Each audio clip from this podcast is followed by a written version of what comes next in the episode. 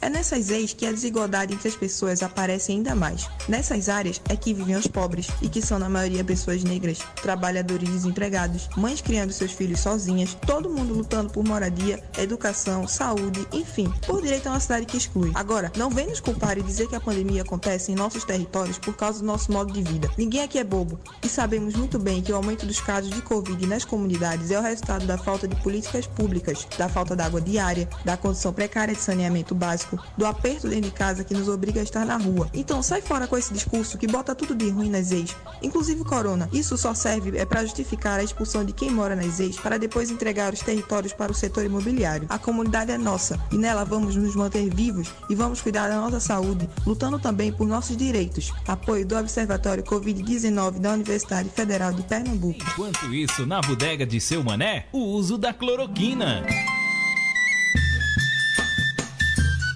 Olé, olé, olé, vou pegar o seu mané. Olé, olé, olé. Agora pronto, era só o que me faltava. Chico cantou. E que conversa velha besta é essa de me pegar? Seu mané, eu descobri uma coisa que é totalmente o contrário do que o senhor me falou outro dia a respeito da cloroquina. O senhor se lembra? Vixe Maria, lá vem bomba, diz logo. Ó, eu fiquei sabendo que já tem médico receitando a tal da cloroquina para tratar a Covid-19, sendo que o senhor o senhor mesmo me falou que ela não tem comprovação científica nenhuma que faça efeito. O senhor se lembra, seu mané? Oi, Chico, realmente, mas tem uma condição, homem. Para o médico receitar cloroquina, o paciente precisa estar de acordo, porque não existe comprovação científica que esse medicamento combate o coronavírus. Sem contar, homem, que ele tem graves efeitos colaterais como problemas cardíacos. Mas, seu mané, muita gente que tomou o medicamento garante que se sentiu melhor. Será que foi mesmo? Por causa da tal da cloroquina? A maioria das pessoas, Chico, consegue se curar da Covid sem tomar nenhum remédio. E as que tomaram a cloroquina teria se curado mesmo sem ela. Então, seu mané, quem tomou a cloroquina teve foi sorte por não ter sentido os efeitos colaterais da bicha. Justamente, Chico. Agora, bicho vai besta, chegou a hora de eu cantar. Rei, rei, rei, peguei Chico mais uma vez. Rei, rei, rei. Ó, oh, eu não vi graça nenhuma nessa sua música.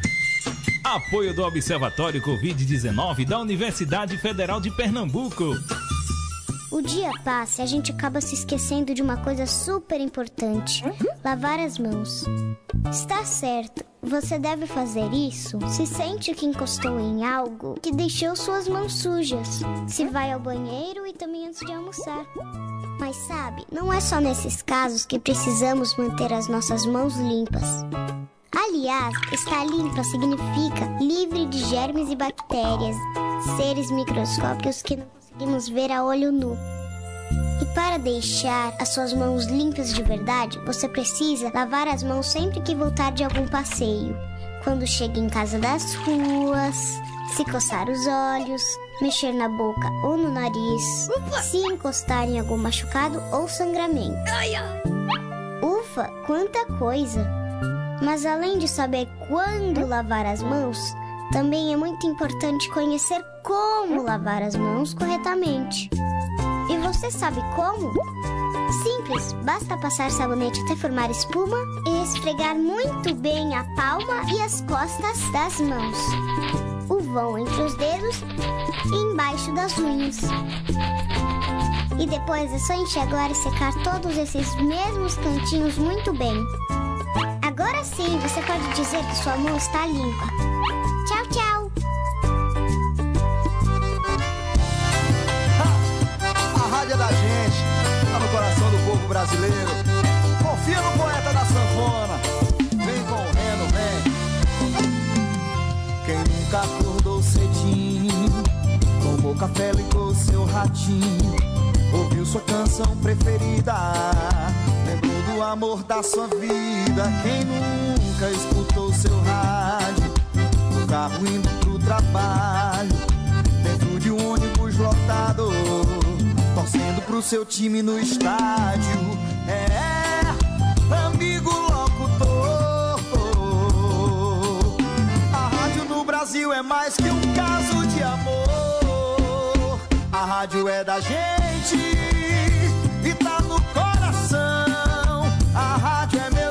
meu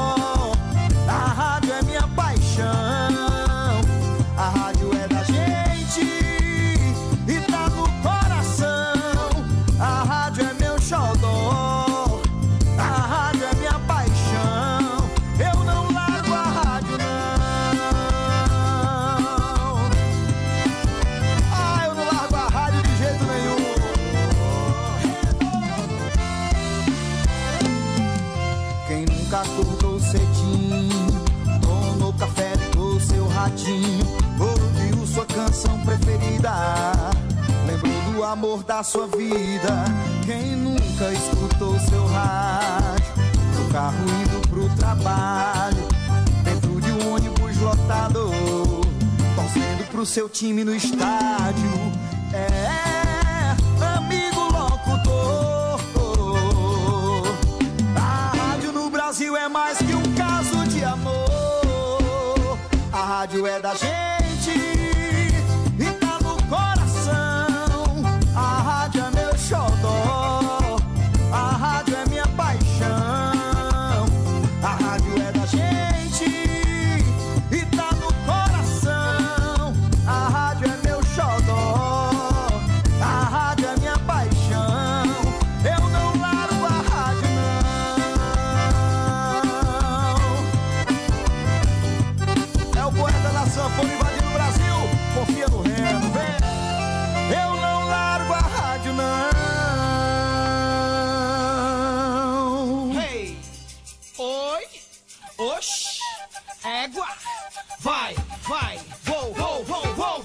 Galera, que estamos começando o podcast Saúde na Feira. Empírico a disparar sem parar, comendo légua, rompendo a terra, sem trégua, cabra não arrega, não enverga, ninguém mais se pega, égua. Tudo do norte, do norte, menino forte. Meu nome é Ana Paula, estou no, na Feira do Carrapato. Ter saúde para mim é um privilégio. No momento de pandemia que estamos, é uma dádiva. Vou derrubando o tópico, mano, sólido e soberano. Adentrando os polos urbanos, solos meridianos. Tirando dos poros o canto, pódio aos 13 anos. Campeão nacional, glória profissional, trajetória fora do normal de forma excepcional. Meu nome é Maria Cícera, estou na Feira do Carrapato. Ter saúde para mim é tudo de bom. É, a gente sem saúde, a gente não é ninguém. Ninguém me para, cortando o vento e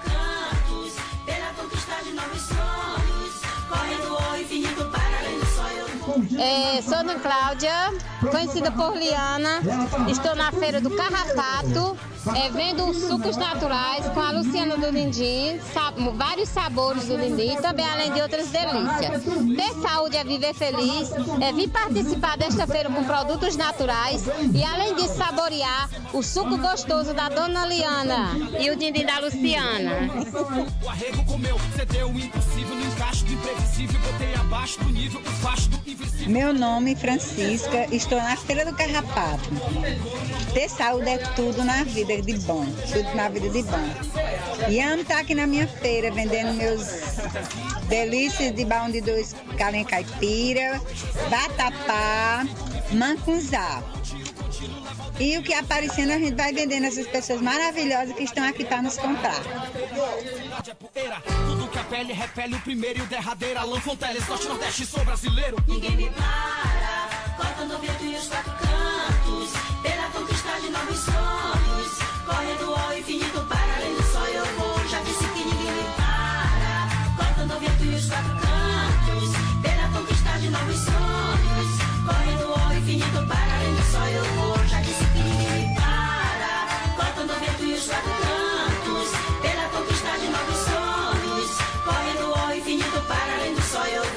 disse quem eu sou.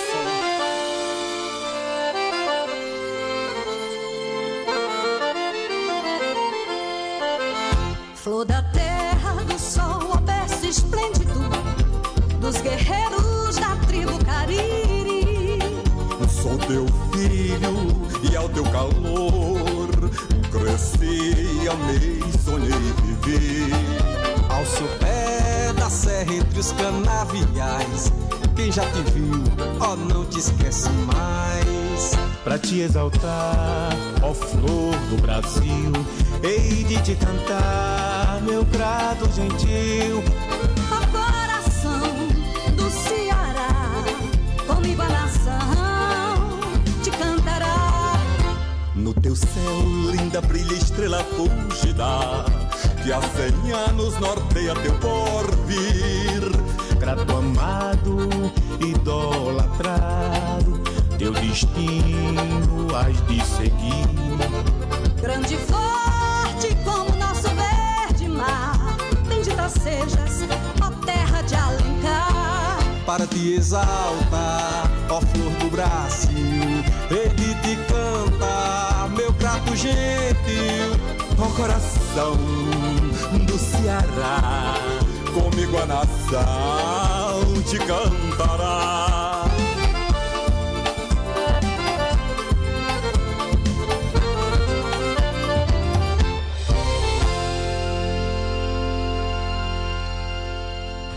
Oi, Sara. Oi, Isabelle. Vai começar o programa Minuto Mais Saúde, da Rádio Literária Carrapato. Eu vou ficar ligadinha aí.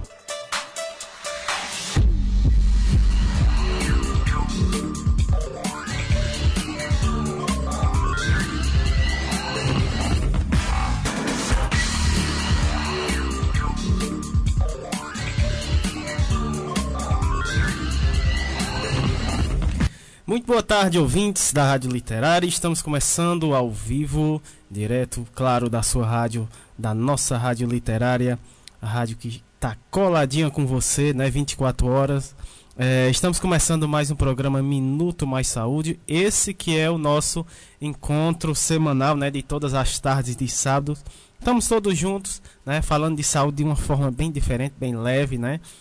E trazendo informações, levando informações para os nossos ouvintes, né, é, a respeito da saúde no geral, né, e claro com a colaboração toda semana a gente vem com os convidados, né, que é, colaboram, né, com esse programa é, semanalmente, né, e lembrando, né, o mês, esse mês de fevereiro está se encerrando, também está encerrando a temática do mês de fevereiro, que é saúde e espiritualidade, né?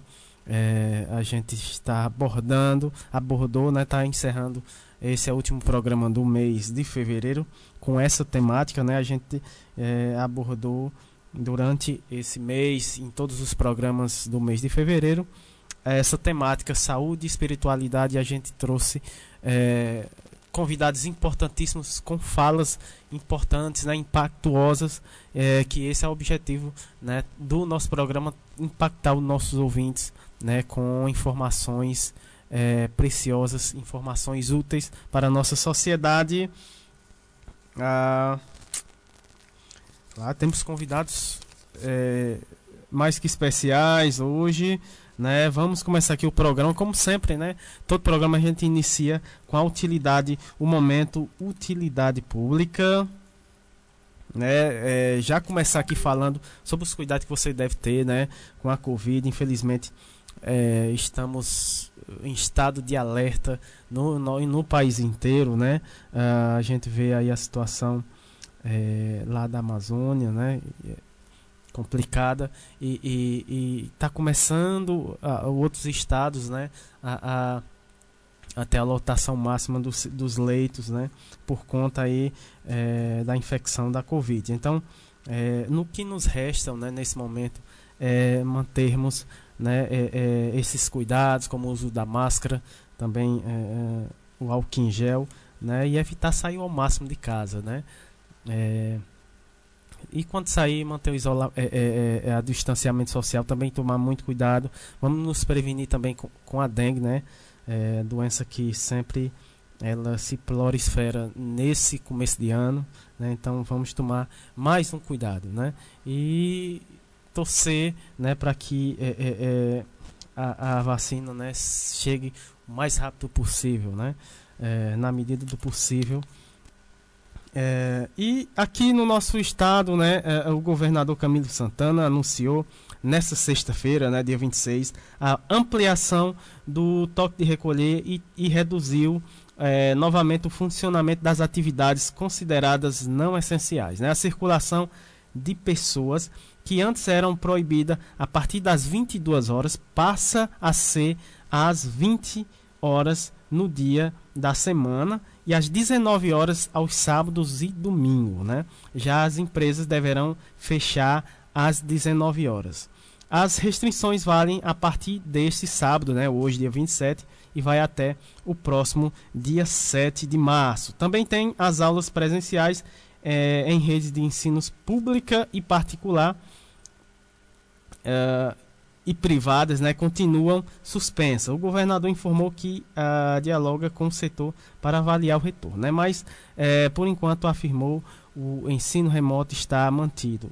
o novo decreto será publicado, é, que foi, né, na verdade foi publicado é, sexta-feira, dia 26, no Diário Oficial do Estado. Então vamos seguir aí essas, essas recomendações, né, como prevenção da, do aumento, né, da, aí do Covid aqui no nosso estado. Vamos ver aqui também a gente sempre é, dá uma olhada aqui, está atualizando, atualiza os nossos ouvintes em relação aos casos aqui na nossa cidade.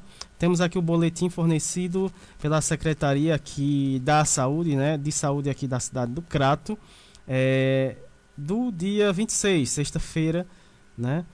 Uh, temos os seguintes dados, né, aqui da nossa cidade, caso suspeito 656, é, internações, seis internações aqui na nossa cidade, casos confirmados 9.816, é, recuperados 9.379, casos descartados 22.586, notificados aqui na nossa cidade 33.058 pessoas. Infelizmente, né, chegamos aqui à nossa cidade a 124 óbitos, né? É, pessoas em isolamento 307. Então, vamos tomar os devidos cuidados para evitar que esse contágio aumente cada vez mais e isso é, se torne crítica a situação né, aqui na nossa cidade. Vamos para os abraços agora, né? Aqui dando sequência no nosso programa. Daqui a pouco a gente vai falar dos, dos nossos convidados de hoje.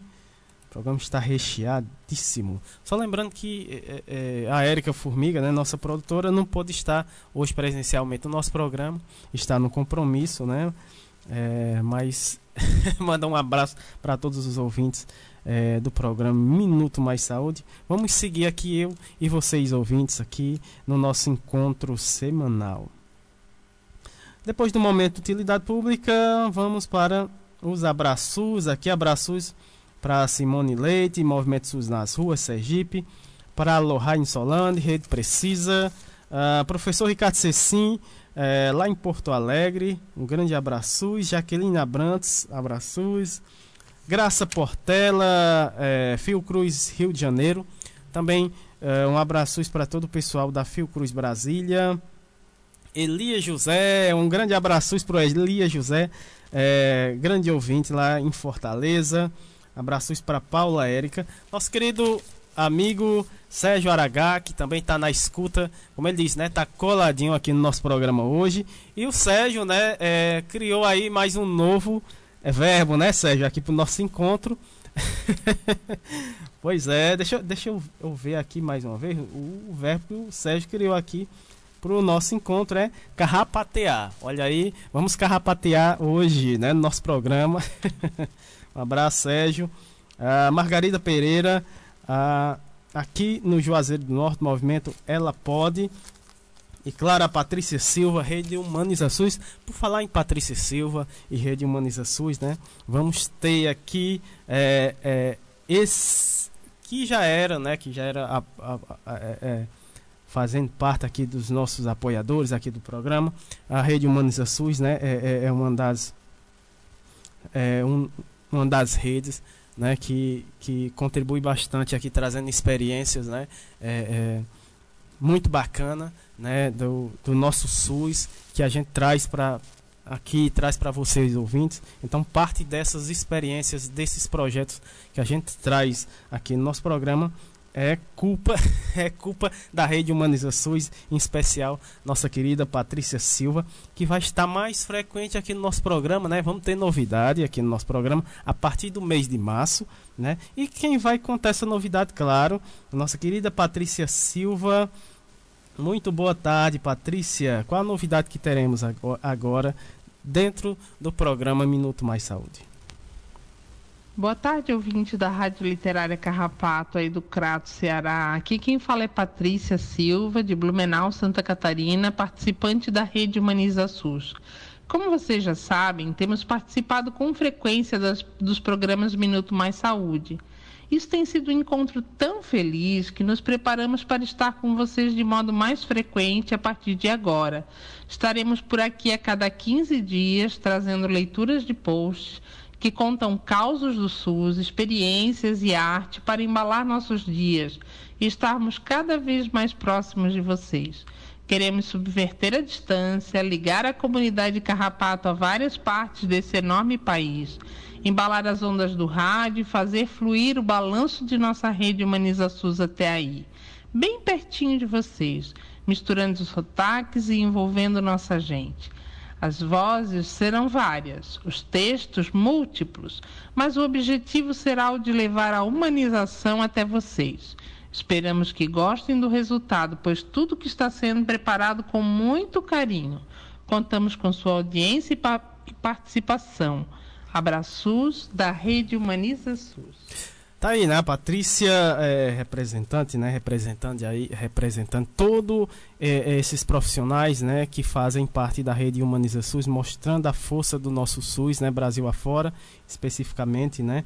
E, e a partir do mês de março vamos ter mais Humaniza SUS, né? Aqui no nosso programa, é, novidade aqui a partir de março, claro, com a nossa é, querida Patrícia Silva. Um grande abraço para a Patrícia, tá aí grudadinha aqui no nosso programa. Agora vamos falar, claro, sobre os nossos é, convidados de hoje. O tema, claro, do mês de fevereiro está encerrando, né? Ah, o tema é saúde e espiritualidade, bloco 1 Atualidades, pandemia. Vamos falar com o Erasmo Ruiz, mestrado e doutorado em educação, tanatólogo, psicólogo e professor da UES, Universidade Estadual do Ceará, é, lá em Fortaleza. O tema da fala dele relações entre espiritualidade, dúvida e ceticismo. Muito bacana, né? Essa o tema da fala do Erasmo daqui a pouco a gente vai conferir. Na sequência, a gente vai ter Ercília Maria Braga de Oliveira, de Olinda, né, na verdade, doutora em educação, professora aposentada da UFC. Uh, ah, o tema da fala dela, val, Vale do Amanhecer, ela vai falar sobre o Vale do Amanhecer, cura desobsessiva eh, e evolução espiritual. Na sequência, vamos ter a Joanice Ribeiro Ferreira Vicente, residente da comunidade quilombola Cruzeirinho, técnica de enfermagem do Centro de Atenção Psico, Psicossocial CAPES, lá na cidade de Natividade, no Rio de Janeiro. O tema da fala dela, o quilombo e sua liberdade religiosa. Muito bacana. Agora, no segundo bloco, saúde, bem-estar e educação, vamos ter a participação aqui, deixa eu ver, do Djailson é, Ricardo, né? Ele que é doutorando da pós-graduação em Geografia da Universidade Federal do Ceará, professor e coordenador do projeto de extensão Laboratório Tanatolo Tanatologia da Estácio FMJ membro do Laboratório de Estudos Geoeducacionais e Espaço Simbólicos. É, psicanalista e servidor da Secretaria Municipal de Educação da cidade de Juazeiro do Norte. O tema da fala dele, na tanatologia, perdas e luto. Na sequência, vamos ter a Ana Lúcia Portela psicóloga, especialista na área de envelhecimento, coordenadora do grupo de cuidadores de idosos é, com demência do Serviço de Geriatria e Ge Gerontologia da Universidade Federal Fluminense, lá na cidade do Rio de Janeiro. Uh, o tema da fala dela pode ser pode ser a espiritualidade um fator positivo no, pro, no pro, processo né, de envelhecimento? Isso é uma pergunta, né? Pode ser a espiritualidade um fator positivo no processo de envelhecimento? Né? Vamos ver aí com a Ana Lúcia Portela. Na sequência, vamos ter o José Olivando, Olivandro Duarte de Oliveira, ele que é médico atuando na estratégia de saúde da família e plantonista na atenção secundária em saúde lá na cidade de Triunfo, é, lá na Paraíba, né? É, o tema da fala dele, uma árvore por semana. Uh, na sequência, deixa eu ver aqui, partindo agora para o terceiro bloco, arte, cultura, prosa e poesia, vamos ter aí a fala da Thais Ayomide, Ayomide né, Ayomide, ela que é graduada em, em bacharelado em dança pela UFRJ, atriz, fotógrafa, poeta, poeta, ela é uma das seis artistas idealizadoras é, da audiopeça Becos, né? A gente já viu, né? É, algumas pessoas é, lá da, da comunidade da Maré falando sobre esse lindo projeto, né? Audiopeças. E hoje a gente vai ter a Thaís Ayomide, né? Ela que também é idealizadora e intérprete do espetáculo Memórias de uma Maré Cheia e membro é, e membro Imagem do Povo, né? Dire, direcionando seus estudos para uh, para negritude em vários frentes, em várias frentes, né, que atua exaltando a figura da mulher negra e nossas construções ancestrais de matrizes africanas, né? O tema da fala dela, ancestralidade na favela e como isso se traduziu na poesia de Becos. É, na sequência a gente vai ter um lançamento de um livro, né? O nome do livro Arte Cura da Neiva Gonçalves Barbosa, ela que é pedagoga, professora de artes, representante do Centro Espírita Sebastião Umarte, né? lá na cidade de Brasília, no Distrito Federal. Esses são os nossos convidados de hoje. E, como sempre, a gente sempre começa né, o nosso programa com música. Né? Uh, e essa música aqui é um pedido de um dos nossos convidados, especificamente do nosso querido Erasmo Ruiz, né? Ele que vai é, ter sua, a primeira participação, que é a primeira participação do nosso programa de hoje. Ele pediu essa linda música. Deixa eu ver aqui o nome da música. Morning, ha Morning Has Croken, do artista Kate Steven. Vamos curtir essa linda música.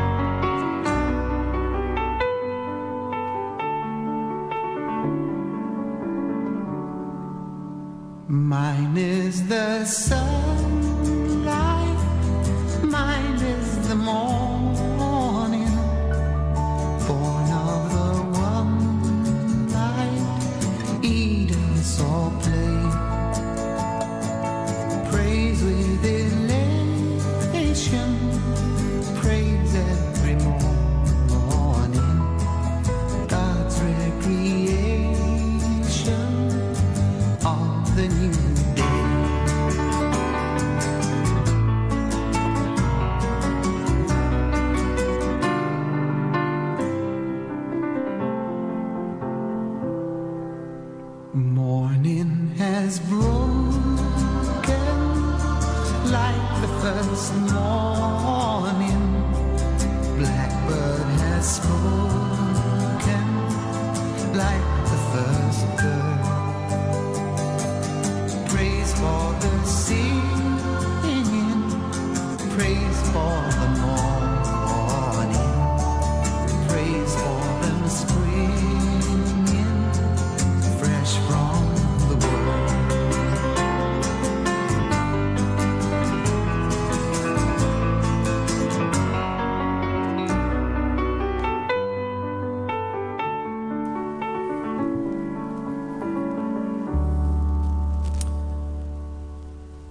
Estamos de volta, né, aqui com o nosso programa, depois dessa linda música do Cat Steven, né, é, vamos começar aqui, como diz o nosso amigo Sérgio Aragaki, agora vamos carrapatear, né, e o primeiro convidado aqui no nosso programa é o Erasmo Ruiz, né, ele que pediu essa música, ele que é mestrado, mestrado em, e doutorado em educação, tanatólogo, psicólogo e professor da UES, Universidade Estadual do Ceará, lá de Fortaleza. Ele que vai conversar mais um pouquinho né, com a gente sobre as relações entre espiritualidade, dúvida e ceticismo.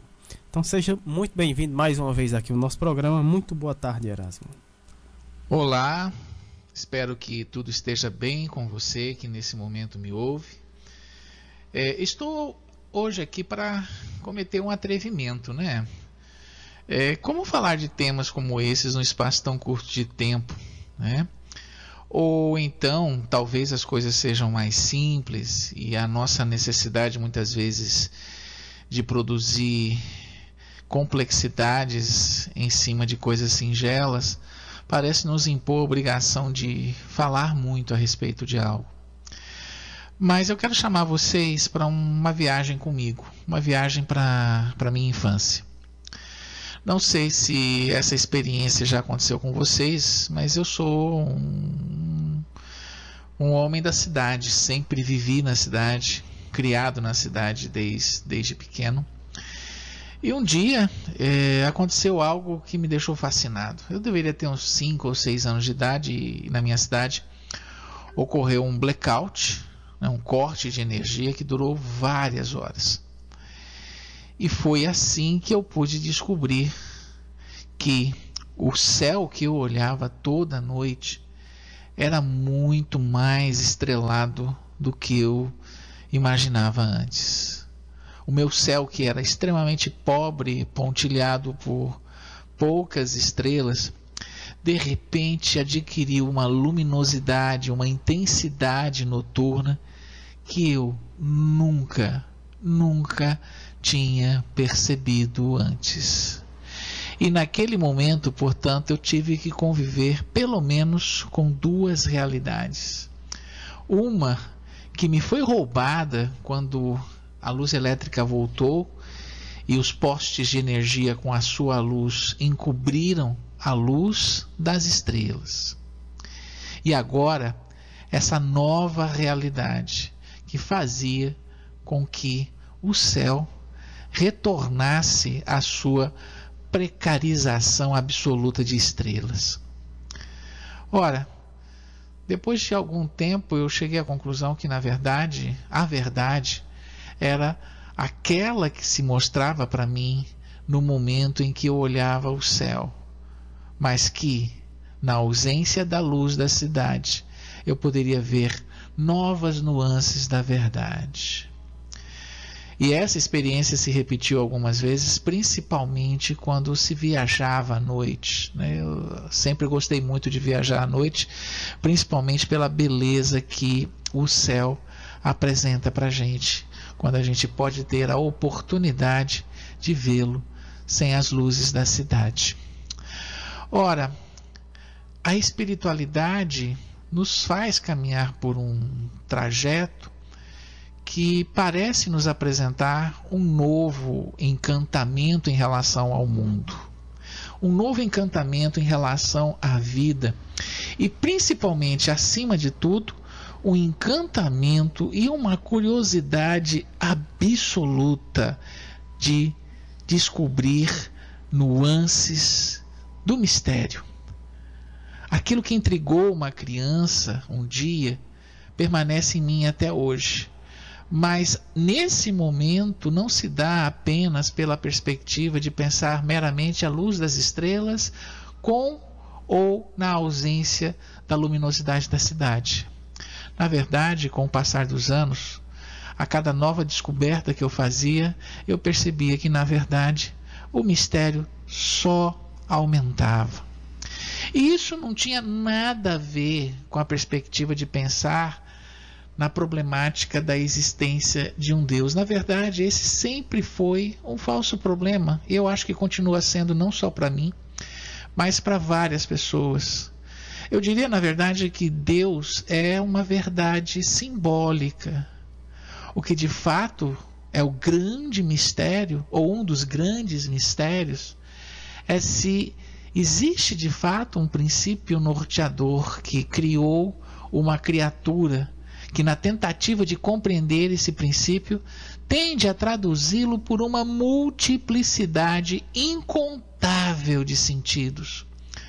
Ou, na verdade, se o homem, querendo buscar compreender a si mesmo, estruturou a ideia desse mesmo princípio norteador para dar algum sentido ao caos empírico da sua própria humanização.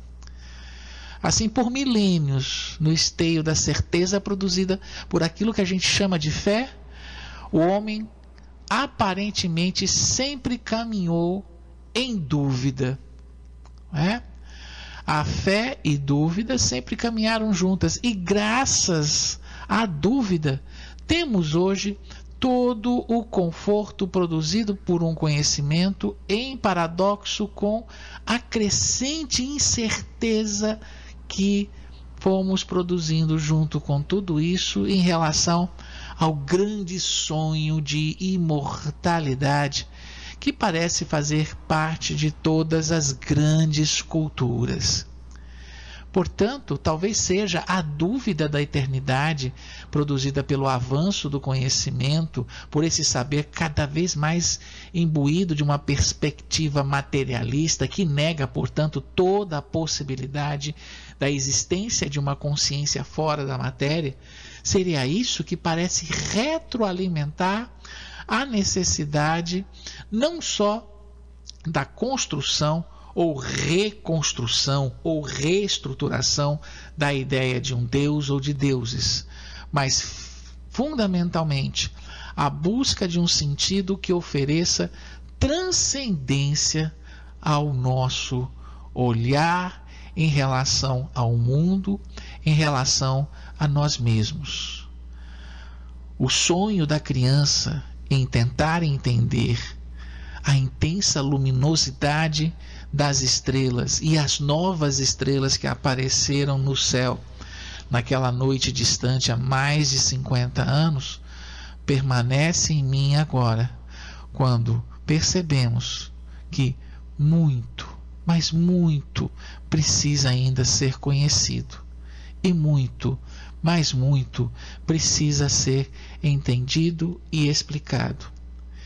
Não é só a ciência que fará isso mas também um olhar que busca a transcendência de si mesmo. Mas a odisseia daquela criança que descobriu que existia muito mais estrelas no céu quando não havia a luz da cidade continua. Hoje o homem consegue colocar um telescópio em órbita da Terra e a partir dele conseguir ver muito mais do universo do que permitia a velha luneta de Galileu Galilei. Hoje já se discute possibilidades mil, são centenas, milhares de novos planetas descobertos fora do nosso sistema solar. Alguns deles com toda uma estrutura aparentemente viável para a existência potencial de vida, a tal ponto que isso faz com que biólogos exercitem a sua imaginação para começar a imaginar uma exobiologia, alguma coisa que vá além da vida do nosso planeta. A ciência aprofunda cada vez mais o mistério que ela visa desvendar a cada nova lacuna que ela preenche com as suas explicações, com as testagens de hipótese, ela vai fazendo com que, na verdade, inúmeras novas lacunas sejam criadas, onde a imaginação, a arte e o gozo da espiritualidade parece navegar silenciosa e alegremente. O ceticismo nos ensinou que nós devemos duvidar de tudo, que nós devemos apenas levar em consideração aquilo que se apresenta como forte evidência. E a forte evidência só se configura enquanto algo forte na medida em que ela é obtida a partir de metodologias anteriormente testadas, né? a partir do olhar da perspectiva da ciência. O ceticismo, inclusive, já nos levou à perspectiva das dúvidas radicais do sentido da própria ideia daquilo que a gente concebe como Deus, daquilo que a gente concebe como um, um sentido metafísico que guia nossas vidas. Mas até nessa radicalidade existe uma certa poesia, um certo sentido de espiritualidade, eu diria até de uma certa teologia profana. O filósofo alemão Ludwig Feuerbach ensinava que, na verdade, a nossa busca por Deus, em última instância, é a busca por nós mesmos. Na verdade, os deuses não teriam criado o homem, mas sim os homens teriam criado os deuses. E os deuses seriam meramente projeções dos nossos medos, das nossas angústias, dos nossos desejos.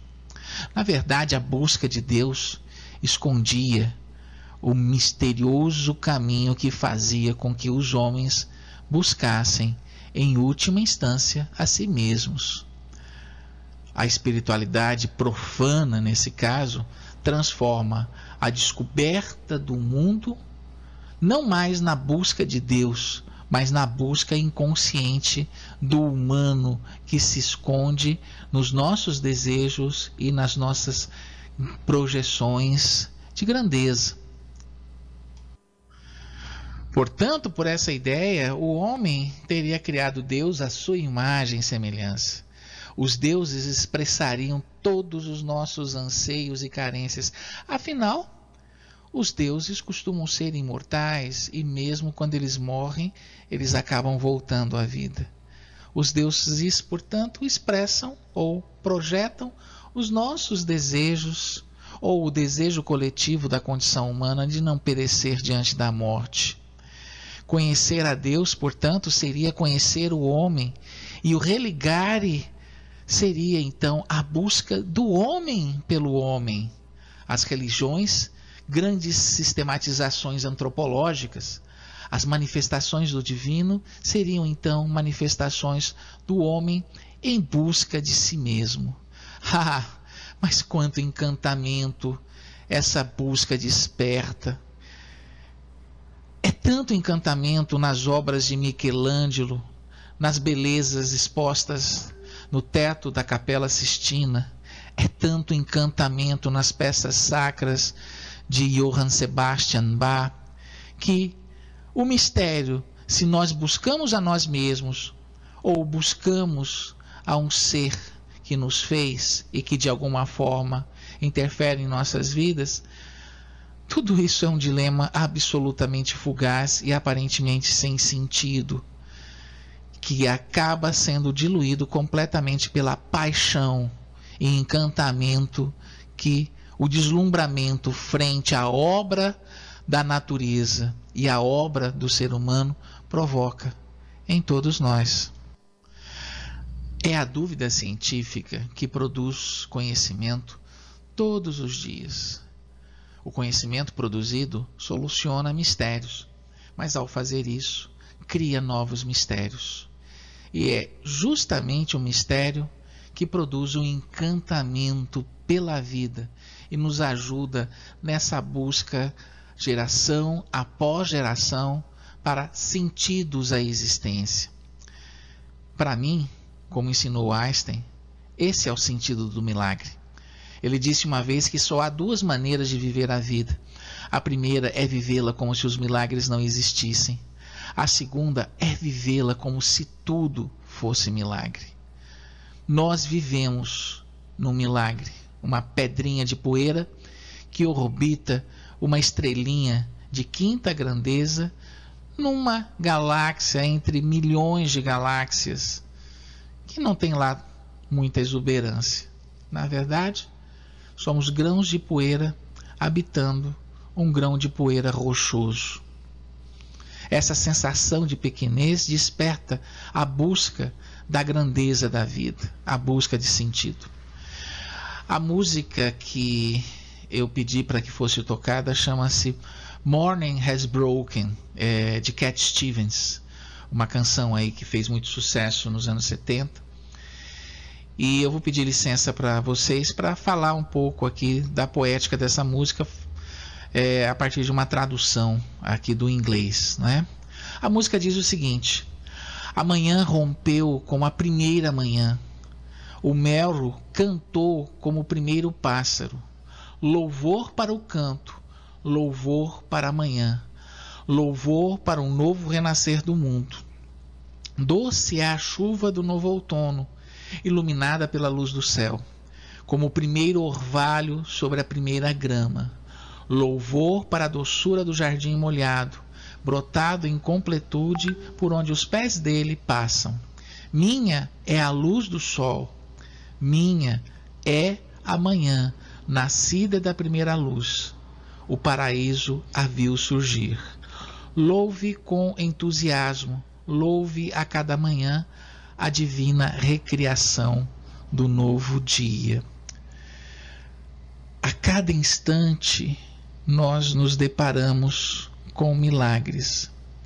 Que tal tentar olhar o céu sem a luz da cidade?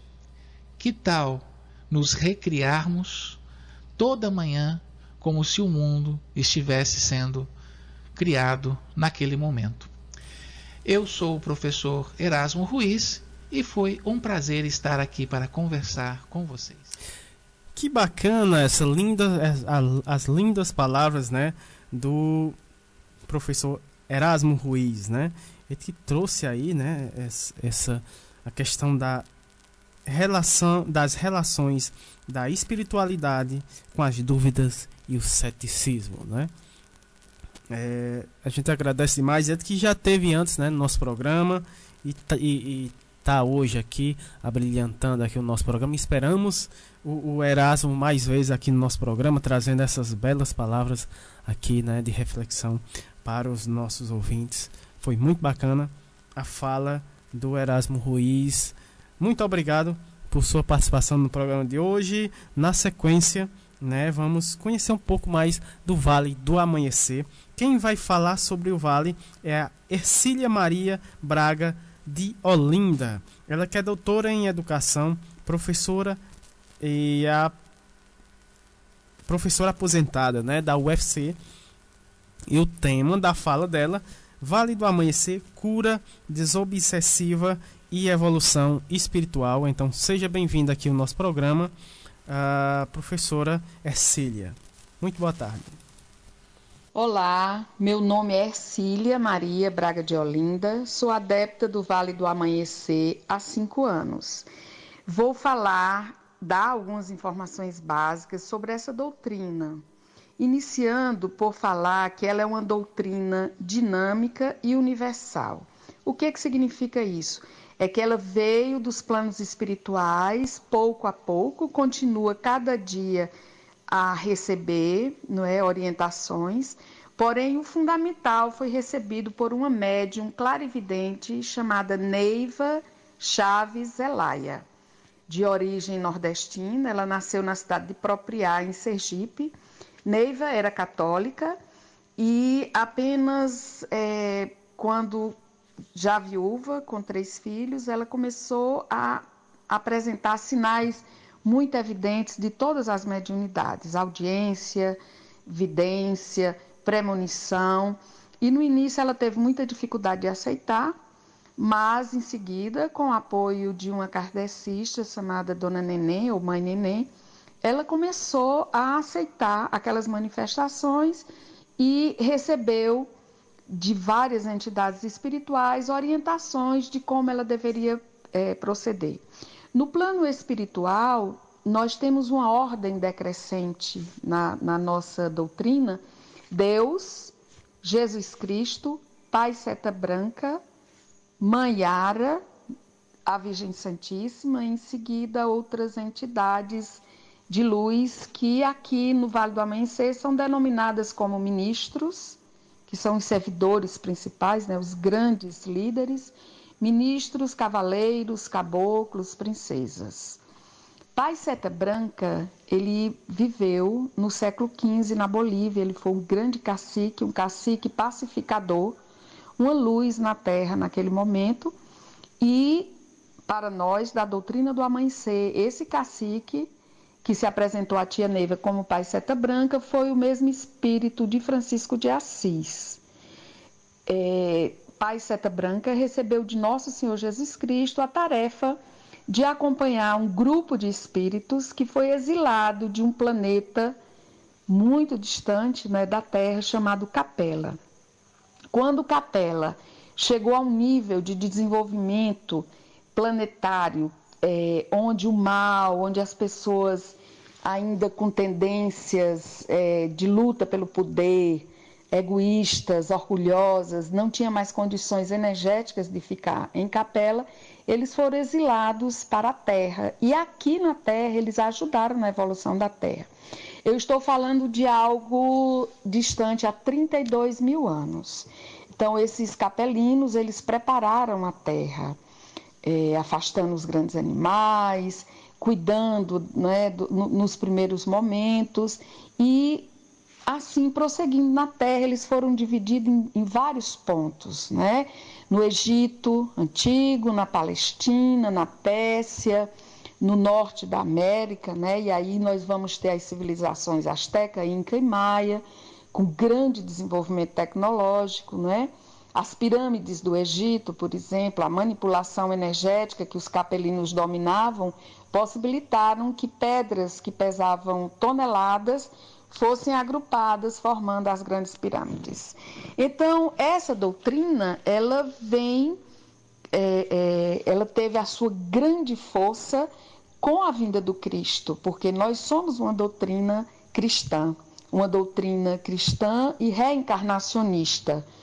É, Pai Seta Branca dizia que o processo para se voltar a Deus, ele exige a luz do Evangelho de Nosso Senhor Jesus Cristo. Então, é, Tia Neiva, aceitando né, a sua mediunidade e os postulados trazidos por Pai Seta Branca, que relembrava para ela as encarnações que ela teve, como cigana na Rússia, não é, como, como é, Cleópatra no Egito, várias encarnações que foi relembrada para ela, ela começou em Alexânia de Goiás, na Serra do Ouro, em 1954, ela criou a UESB, União Espiritualista Seta Branca.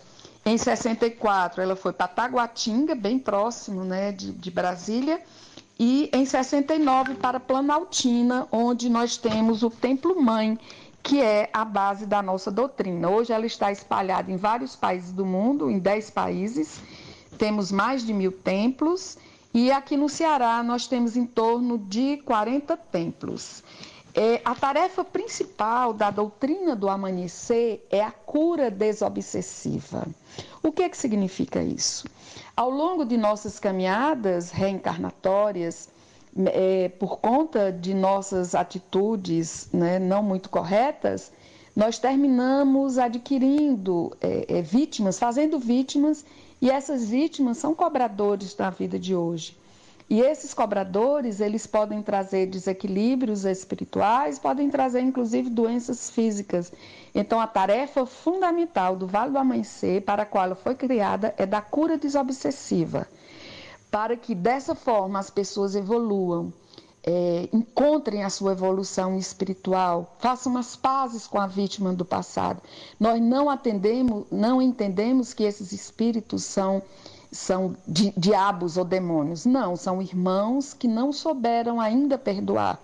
E com a luz do Evangelho de Nosso Senhor Jesus Cristo, que é lido em toda abertura, é lido um trecho em toda abertura dos trabalhos do Vale do Amanhecer, esses irmãos eles vão compreendendo que precisam se desapegar do ódio.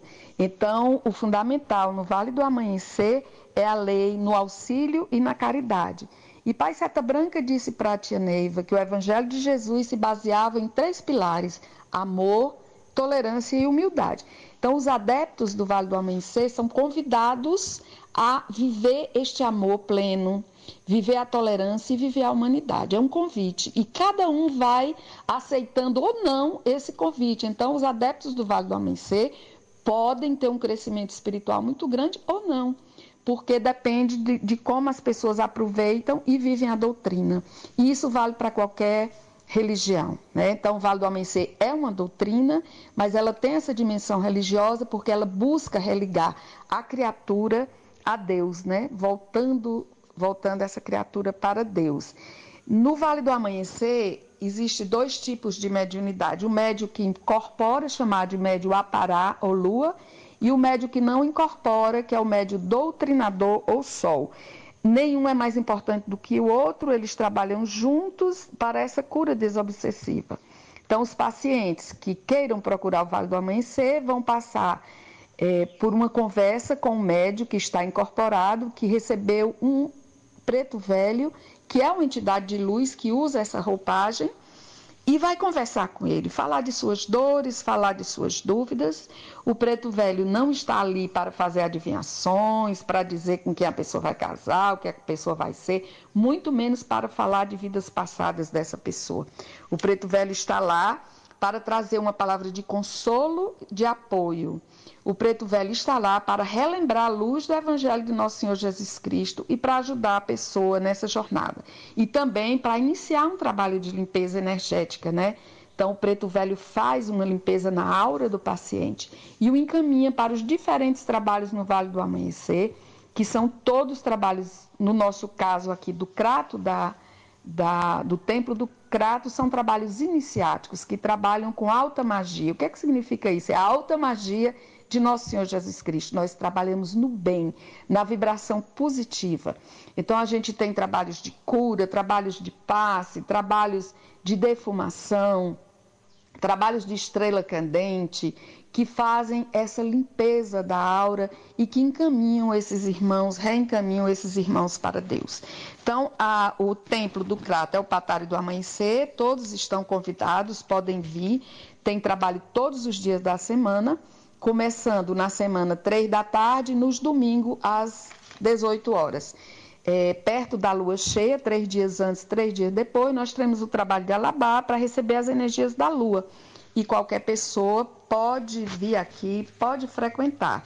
São muitas informações a serem dadas, 10 minutos é muito pouco, mas espero ter falado do fundamental e dizer que nós do amanhecer não achamos que nós somos a melhor religião. Não.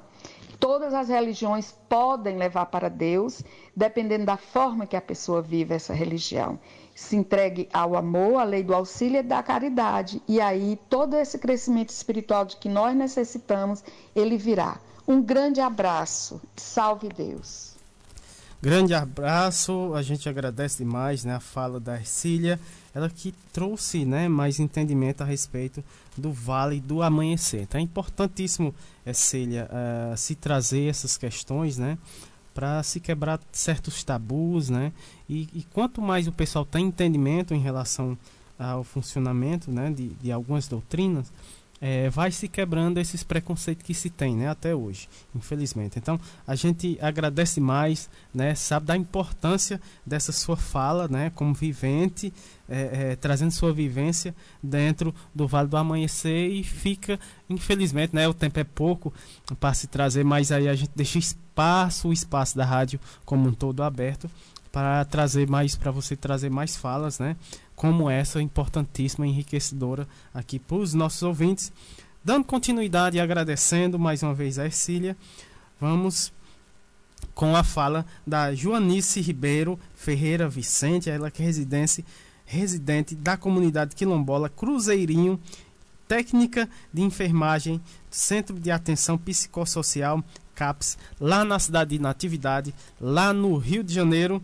Uh, o tema da fala dela é Quilombo e sua liberdade religiosa. Né? Vamos ouvir a fala da Joanice Ribeiro. Seja muito bem-vinda aqui ao nosso programa. Muito boa tarde. Meu nome é Joanice, sou quilombola, moradora do Quilombo Cruzeirinho na atividade RJ. Sou casada, tenho quatro filhos e três netos. Sou evangélica, tá? Meus pais não eram evangélicos quando eu nasci, tá? Meus avós eram católicos, outros avós eram espírito, meu avô fazia simpatia, tá? Tinha uma, uma fé muito grande nas raízes, né? No seu, nas suas ervas.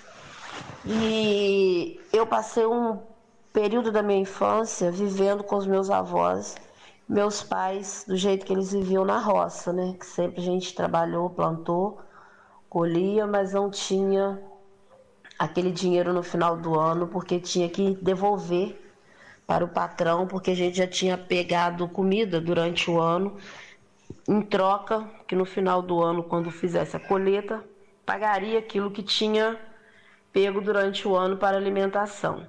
Foi uma infância muito difícil, né, com muita coisa. A gente não tinha uma fartura igual a gente tem hoje, não tinha condição igual a gente tem hoje. Minha casa era de barro, né, a gente passava. É, pegava o cocô do boi e passava no chão, que era o nosso piso, mas a gente vivia uma vida tranquila, tá? E hoje eu sou é, moro nesse quilombo onde eu nasci, tá? Onde é uma comunidade pequena, tem em torno de 48 famílias. Entre essas famílias a gente tem evangélico e tem católico, tá? A gente se dá muito bem, cada um respeitando o seu credo. E a minha família toda é evangélica, meus filhos são evangélicos, tá? E a gente vive muito bem, porque a gente respeita, né, o direito do outro. E eu vejo que é tudo é forma de fé, né? Meus pais resolveram ir para a religião evangélica, né? Tem o porquê, tem o motivo, tá? Então, eles não não quiseram né, dar continuidade naquilo que os pais faziam.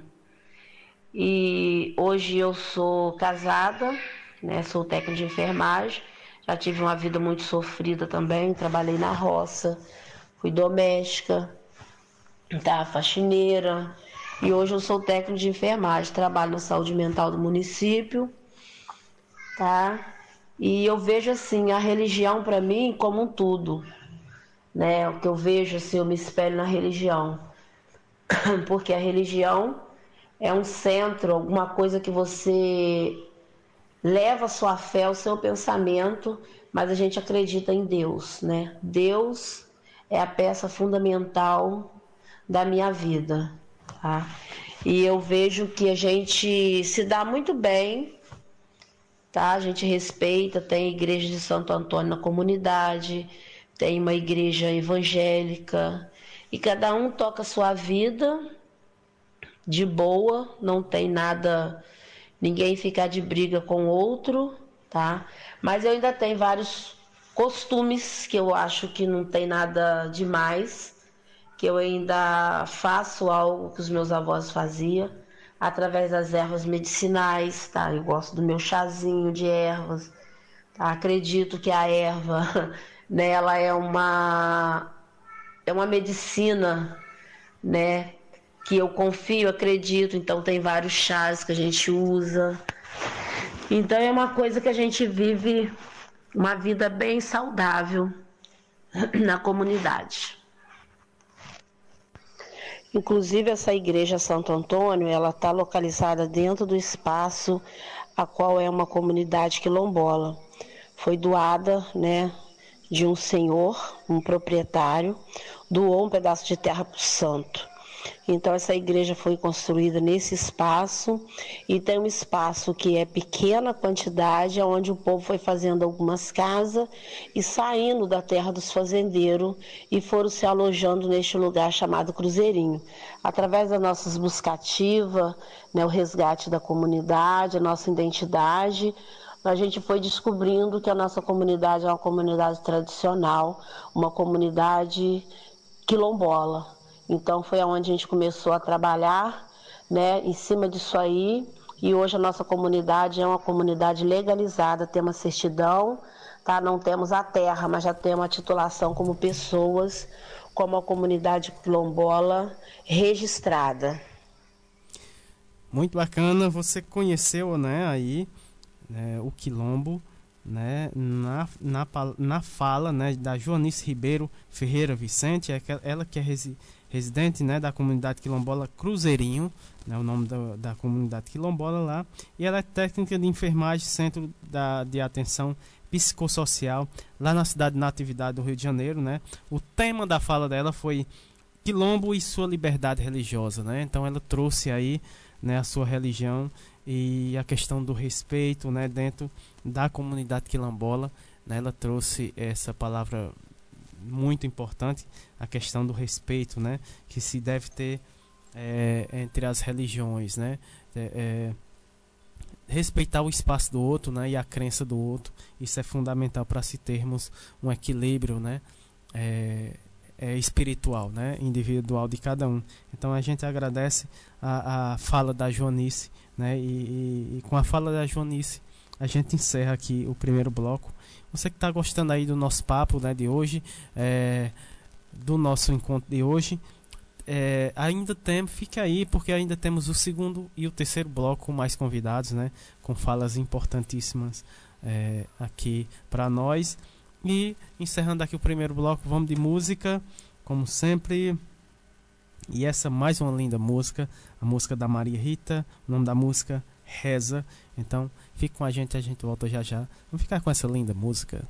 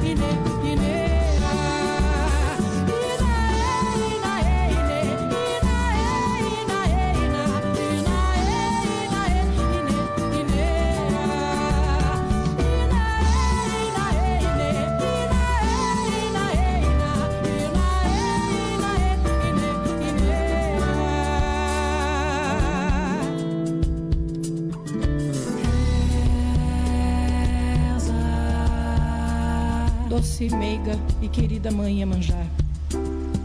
Limpe os nossos corações de todas as maldades e malquerências. Que os nossos corpos, tocados por vossas águas salgadas, libertem-se em cada onda que passa de todos os males materiais e espirituais.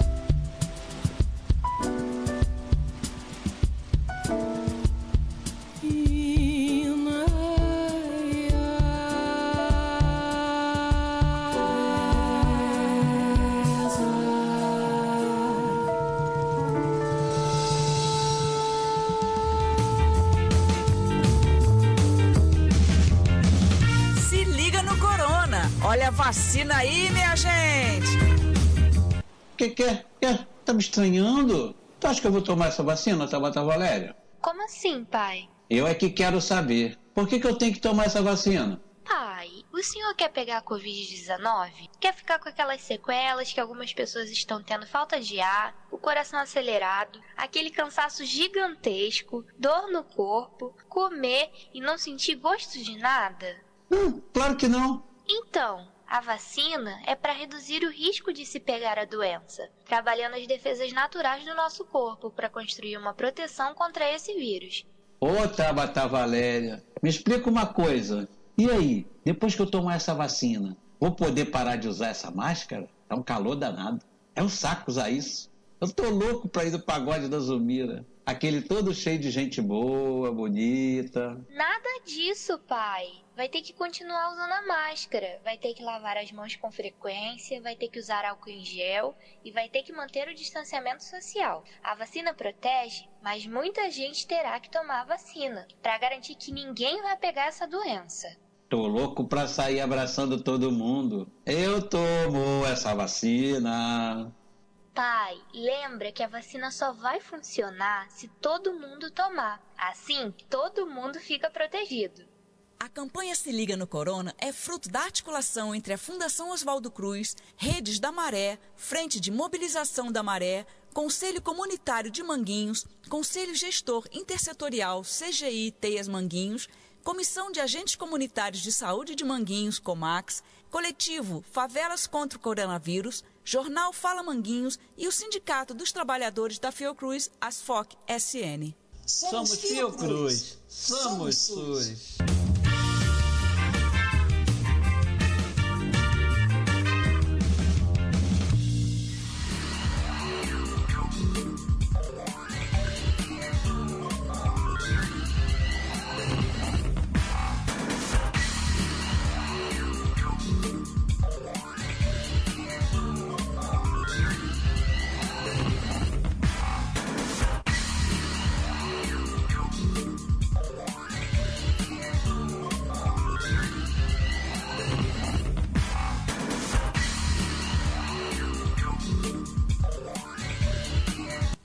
É isso aí, estamos de volta aqui com o nosso programa. E agora no bloco 2, né, Saúde, Bem-Estar e Educação, é, vamos ter a fala do Djailson Ricardo Malheiros, né, que é doutorando da pós-graduação em Geografia de, da Universidade Federal do Ceará. Também é professor e coordenador do projeto de extensão Laboratório Tanatologia da Estácio FMJ, membro do Laboratório de Estudos Geoeducacionais e Espaço Simbólicos, psicanalista e servidor da Secretaria Municipal de Educação eh, da cidade de Juazeiro do Norte, aqui no Ceará. O tema da fala do Djailson, Tanatologia, Perdas e Luto. Então, seja bem-vindo aqui ao nosso programa. Muito boa tarde, Danailson. Tarde, Samuel. Boa tarde aos ouvintes do programa Minuto Mais Saúde, da Rádio Literária Carrapato. Sou Dejailson Ricardo, psicanalista, é, docente da Faculdade de Medicina Estácio de Juazeiro do Norte e coordenador na mesma instituição do projeto de extensão Laboratório de Tanatologia. Vamos falar um pouco sobre um tema que é tabu em nossa sociedade, as pessoas evitam falar, as pessoas temem falar, que é a morte. Então, tanatologia, o que é esse termo? É, ele vem de origem grega, significa thanatos, morte, logia, o estudo, então o estudo da morte. dentro de uma perspectiva contemporânea, nós trabalhamos a questão das perdas e dos lutos. Se a gente parar para pensar, a gente vive numa contagem regressiva. Nasceu, né, a gente já começou a morrer, vamos colocar assim. Então a gente não sabe quando, onde, em que condições. Então não dá para a gente ter essa previsibilidade de quando ela vai acontecer. Mas a gente sabe que essa finitude ela chega para todos. Lembrando que algumas religiões eles acreditam na né, vida após morte, reencarnação, mas é, é muita questão da, da religiosidade e algo que a gente respeita, né? Algumas pessoas não acreditam, outras pessoas sim, mas vamos pensar na perspectiva da, é, dessa educação para a morte, né? Que coloca a professora Júlia Kovacs da USP, que a gente precisa, os profissionais da saúde, os profissionais da educação e a sociedade de maneira geral. É, por que, que a gente teme falar sobre a morte? A gente tem medo da finitude, a gente tem medo do desconhecido, do que vem depois, do que não vem depois. A gente tem medo de perder, né? principalmente aquelas pessoas que são muito caras para a gente, aquelas pessoas que a gente gosta, que tem, que tem um laço afetivo com essas pessoas. Então, perder é muito difícil. Só que a gente tem que ter a consciência de que é um processo. Né? O luto não é doença, dentro dessa perspectiva é, perdas e luto. O luto não é doença, o luto é um processo que tem o começo, o meio e fim. Então é muito comum a gente ouvir algumas pessoas falarem: olha, daqui a seis meses é, você tem superado a morte do seu filho, daqui a um ano você tem superado a morte do seu esposo. Não tem como a gente datar, não existe um prazo de validade para esse luto.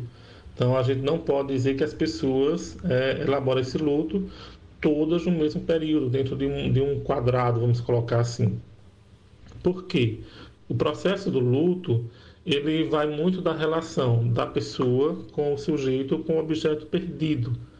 Então a gente tem dois tipos de lutos: os lutos é, reais, que são por pessoas que a gente perdeu, né, ou lutos simbólicos. Então, por exemplo, é, término de um relacionamento, mudança de emprego, mudança de casa, ah, eu mudei de residência, fui morar em outro bairro, em outro município.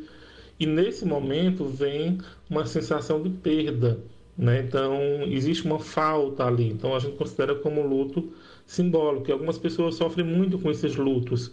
Um objeto que você tinha, é, um objeto que você ganhou de alguém, que você tem uma afetividade com esse objeto e ele desaparece. Então você pode passar por esse processo também. A médica psiquiatra Elizabeth Kleber-Ross, né, na década de 70, pensando na perspectiva dos cuidados paliativos, ela desenvolve, ela, ela pensa nas fases, o estágio do luto, e ela traz cinco estágios. Alguns autores, eles colocam que não são apenas cinco, né, são muito mais.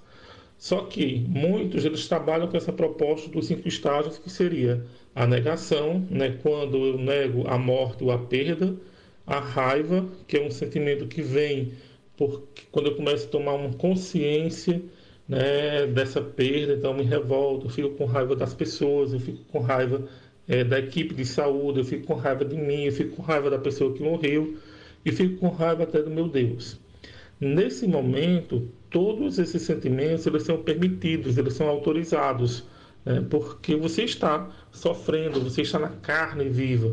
Então a gente tem um, um trabalho com mães enlutadas na, na instituição da Estácio. É, a gente tem esses encontros periódicos com mães enlutadas e a gente percebe muito isso, né? É, existe uma dor, existe uma ferida aberta. Então a gente tem também a, a depressão, né? Aquele momento de melancolia, não essa depressão como a gente conhece de, de, de medicação, né? A não ser que esse luto ele se torne um luto complicado, né? que precise realmente uma intervenção médica, que precise é, de, de, de, uma medicalização. Né? Então, existe essa depressão também, aquele momento que você acorda meio triste, com saudade, com pesar, que você não quer falar com ninguém, você não quer ver ninguém. Existe a barganha também, então você tenta negociar essa sua dor, né? então, assim, para tentar minimizar. Não é que ela vai desaparecer, e também é, a aceitação. Quando é que acontece a aceitação? É aquele momento que essa pessoa enlutada ela começa a se reconciliar com a vida dentro de um processo de elaboração desse luto. Então ela consegue, a partir de agora, voltar ao trabalho, sorrir, ir para suas atividades religiosas, é, ir para uma festa, se permitir, né, se permitir é, se arrumar, se permitir cuidar de, dela mesma, né? Então essa reconciliação vem justamente nesse momento. Só que alguém pode pensar, ah, quer dizer, nessa reconciliação eu começo a esquecer né, a pessoa que eu perdi. Não. É, quando você perde alguém, jamais você vai esquecer. Né? Freud ele disse que sempre que a gente entra no processo de luto, a gente jamais vai sair da mesma maneira que entrou. A gente vai reaprender a caminhar, a reaprender a conviver né, com as pessoas, a conviver consigo mesmo só que sem a presença física daquela pessoa que morreu. E nesse momento, é, eu tenho que ter consciência de que a memória dessa pessoa não vai desaparecer, o afeto que eu tenho por essa pessoa também não vai desaparecer. Porque é muito comum as pessoas considerarem que ah, quer dizer que se eu volto a me reconciliar com a vida, eu começo a esquecer o outro. Não, você não começa a esquecer o outro você essa pessoa ela vai estar sempre no lugarzinho dentro do seu coração. E esse lugar ele sempre vai ser revisitado, sempre que você precisar, sempre que você, é, principalmente em algumas datas específicas, né, como aniversários, natais, alguns eventos é, similares, então você revisita. Pode ser que daqui a um ano, dois anos, você esteja muito bem e acorde é, indisposto. Né? Hoje eu acordei melancólico, com vontade de chorar, com saudade daquela pessoa.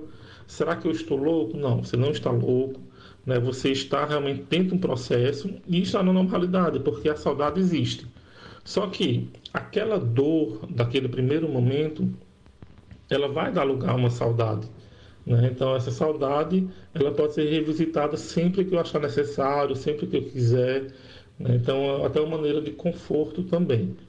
É, a gente tem que ter muito cuidado também com algumas falas. Né? Assim, se você não, não sabe o que dizer, por exemplo, em um velório, você não precisa falar nada. Você chega, um abraço é o suficiente. Porque é muito comum a gente ouvir as pessoas falarem: ah, não sei o que, que eu digo, eu fico sem jeito. Né? Então não precisa dizer nada. Muitas vezes aquela pessoa está ali só querendo um abraço, só querendo uma pessoa perto. Nesse momento de pandemia Covid-19, né, está mais restrito essa questão do, dos velórios, por exemplo, que nós somos ritualísticos. O ritual do velório é muito importante. É um tempo que você vai ter ali para se despedir, para chorar, né? e ter a consciência de que aquela pessoa realmente morreu. A gente tem essa palavra morte, mas ela é importante ser falada, ser revisitada. Né? A pessoa morreu e esse período do, do, do velório é importante para isso. Em período de Covid, infelizmente, esses velórios não estão acontecendo muito, né? principalmente se a pessoa morreu por conta do Covid. Então, muitas vezes, é, sai do, do, do, hospital né, direto para o sepultamento. Mas eu tenho que encontrar alternativas também para me despedir. Né? Então, eu posso é, me reunir com as pessoas, por exemplo, em chamadas de vídeo, eu posso mandar mensagem na internet, fazer suas orações, as suas preces. Então, tem como a gente encontrar alternativas, mesmo sendo impedido por causa de, dessa pandemia, de realizar esse velório. Né? Até porque a gente tem que evitar também aglomerações. Então, é, era mais ou menos isso que eu tenho para falar para vocês, né, sobre a questão das perdas e dos lutos, né, e alguns estágios também colocados pela Elizabeth Kleber-Ross. Lembrando que são alguns autores, eu já falei há pouco, trabalho com outros estágios ou outras etapas também, e deixando mais claro, reforçando que o luto não é doença, né? ele é um processo. É, eu quero agora agradecer ao Samuel, aos ouvintes, né, por essa tarde. Né? um tema realmente que a gente teria que ter, acho que horas e horas e horas para discutir. Eu tentei em 10 minutos compactar o que a gente fala, vamos colocar durante duas horas. Mas é só para que vocês percebam realmente a importância de falar sobre esse tema, até dentro de um processo de acolhimento. Então, desejo a todos uma boa tarde, um final de semana. Agradeço mais uma vez ao Samuel, aos ouvintes do programa Minuto Mais Saúde e, é, em nome da Estácia FMJ, do projeto Laboratório de Trantologia, desejo realmente, nesse momento, muita saúde é, e que todos se cuidem, porque cuidando de nós, a gente está cuidando do outro. Né? A máscara é importante. Então, um grande abraço a todos.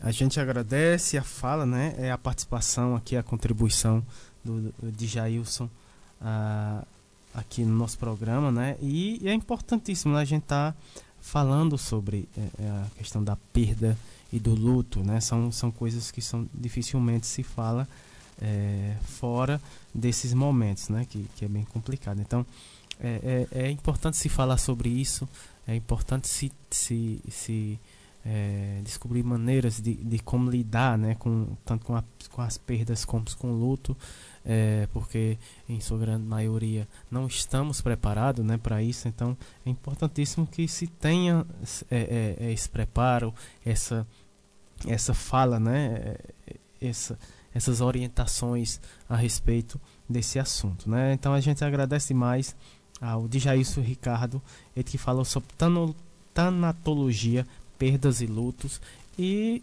a, a gente sempre deixa o espaço aqui da rádio, né? Para se falar mais sobre esse assunto que é importantíssimo né, aqui dentro é, da nossa sociedade, né, para os nossos ouvintes.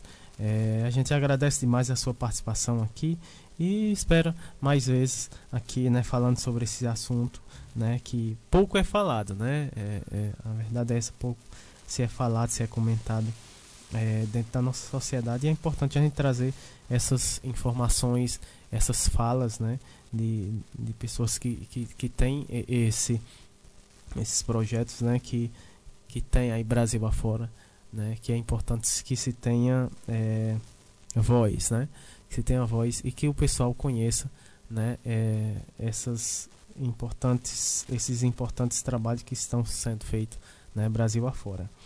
Na sequência vamos ter aqui a fala da Ana Lúcia Portela, né, ela que é Ana Lúcia, que é psicóloga, uh, especialista na área de envelhecimento, coordenadora do grupo de cuidadores de idosos com demência do Serviço eh, de Geriatria e Gerontologia da Universidade Federal Fluminense, lá no Rio de Janeiro. Né? Eh, o tema da fala da Ana Lúcia pode ser Pode ser a espiritualidade um fator positivo no processo de envelhecimento? Né? Vamos ver aí é, essa questão aqui com a Ana Lúcia Portela. Então, seja bem-vinda aqui ao nosso programa. Muito boa tarde. Olá, Samuel e ouvintes da Rádio Literária Carrapato, muito boa tarde. Eu sou Ana Lúcia Portela, psicóloga, com especialização na área do envelhecimento. Sou uma das coordenadoras do grupo de cuidadores de idosos com demência no Serviço de Geriatria da UF, em Niterói, aqui no Rio de Janeiro. Eu estou no programa Minuto Mais Saúde e vou falar com vocês hoje sobre envelhecimento e espiritualidade. Gostaria de agradecer a enfermeira Érica a oportunidade de estar aqui novamente. E eu começo essa nossa conversa já perguntando: pode ser a espiritualidade um fator positivo no processo de envelhecimento? Bem, o tema da espiritualidade tem sido muito estudado, principalmente pela sua relação com o conceito multidimensional de saúde, onde desde 1988 a Organização Mundial da Saúde reconheceu a sua importância, devido às suas implicações para o bem-estar e a qualidade de vida do indivíduo. Questões relacionadas com a busca do significado, o sentido da vida e da existência humana, com a suposição de que há mais no viver do que pode ser percebido ou plenamente compreendido, foram sendo explorados. Aqui nesse momento, já se faz importante fazermos um recorte para distinguir o termo espiritualidade de religião.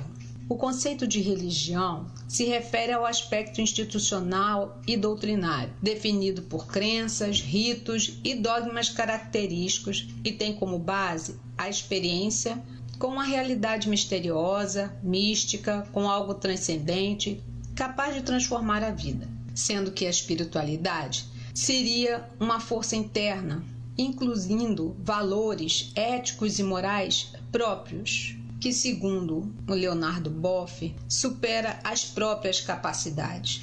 Melhor dizendo, em ambas, a experimentação é singular, é subjetiva, é pessoal. Porém, na manifestação religiosa, ela não se explica apenas por essa força interna que eu falei. mas é sentida como a presença de um absoluto, identificado aí como Deus.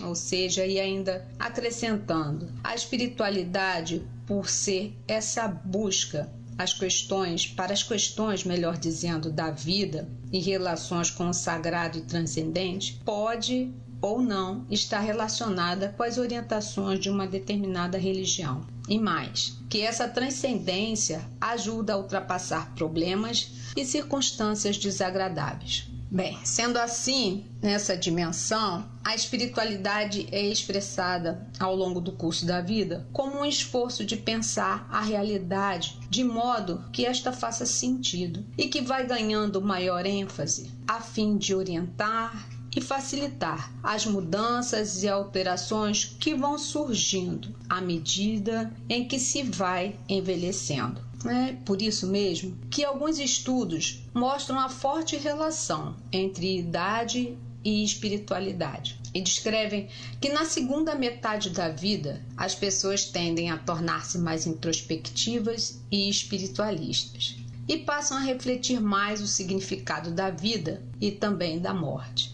E nesse momento há um aumento significativo das práticas religiosas, meditativas e experiências transcendentais. Nesse caso, a espiritualidade tende a atuar mais, favorecendo as adaptações diante das perdas que virão do próprio processo de envelhecimento e acaba agindo como um fator de proteção, fortalecendo, dando suporte a que essas perdas possam ser superadas. Alguns estudos realizados com idosos cujas crenças pessoais davam maior significado às suas vidas tinham mais chances de cursar um envelhecimento bem-sucedido em comparação com os que não possuíam. É importante também aqui relacionar longevidade com espiritualidade, pois pessoas que têm vínculo com religiões ou crenças têm menor probabilidade de apresentar comportamentos de risco, como consumo de fumo, de álcool, de droga, de se envolver né, em, evento, em eventos de violência e assim por diante. Ou seja, novamente a espiritualidade contribuindo como um fator protetor para a saúde. Contudo, vale ressaltar a importância em vivenciar práticas e crenças que possam contribuir para a melhor qualidade e satisfação com a vida pois, como tudo na vida, há o aspecto positivo e o negativo, sendo que algumas práticas podem incitar ao medo, à culpa, gerando inclusive ansiedade, depressão, mas enfim. Vamos responder então a nossa pergunta inicial: pode a espiritualidade atuar como um fator positivo no processo de envelhecimento? O que, que vocês acham diante do que conversamos até agora? Parece que sim, não é? Desde que ela contribua para dar sentido à vida, ajudando a equilibrar as emoções, a superar as adversidades, como inclusive as próprias perdas inerentes ao processo de envelhecer, mas que ela deixe em nós todos os ganhos proporcionados pela nossa experiência de vida.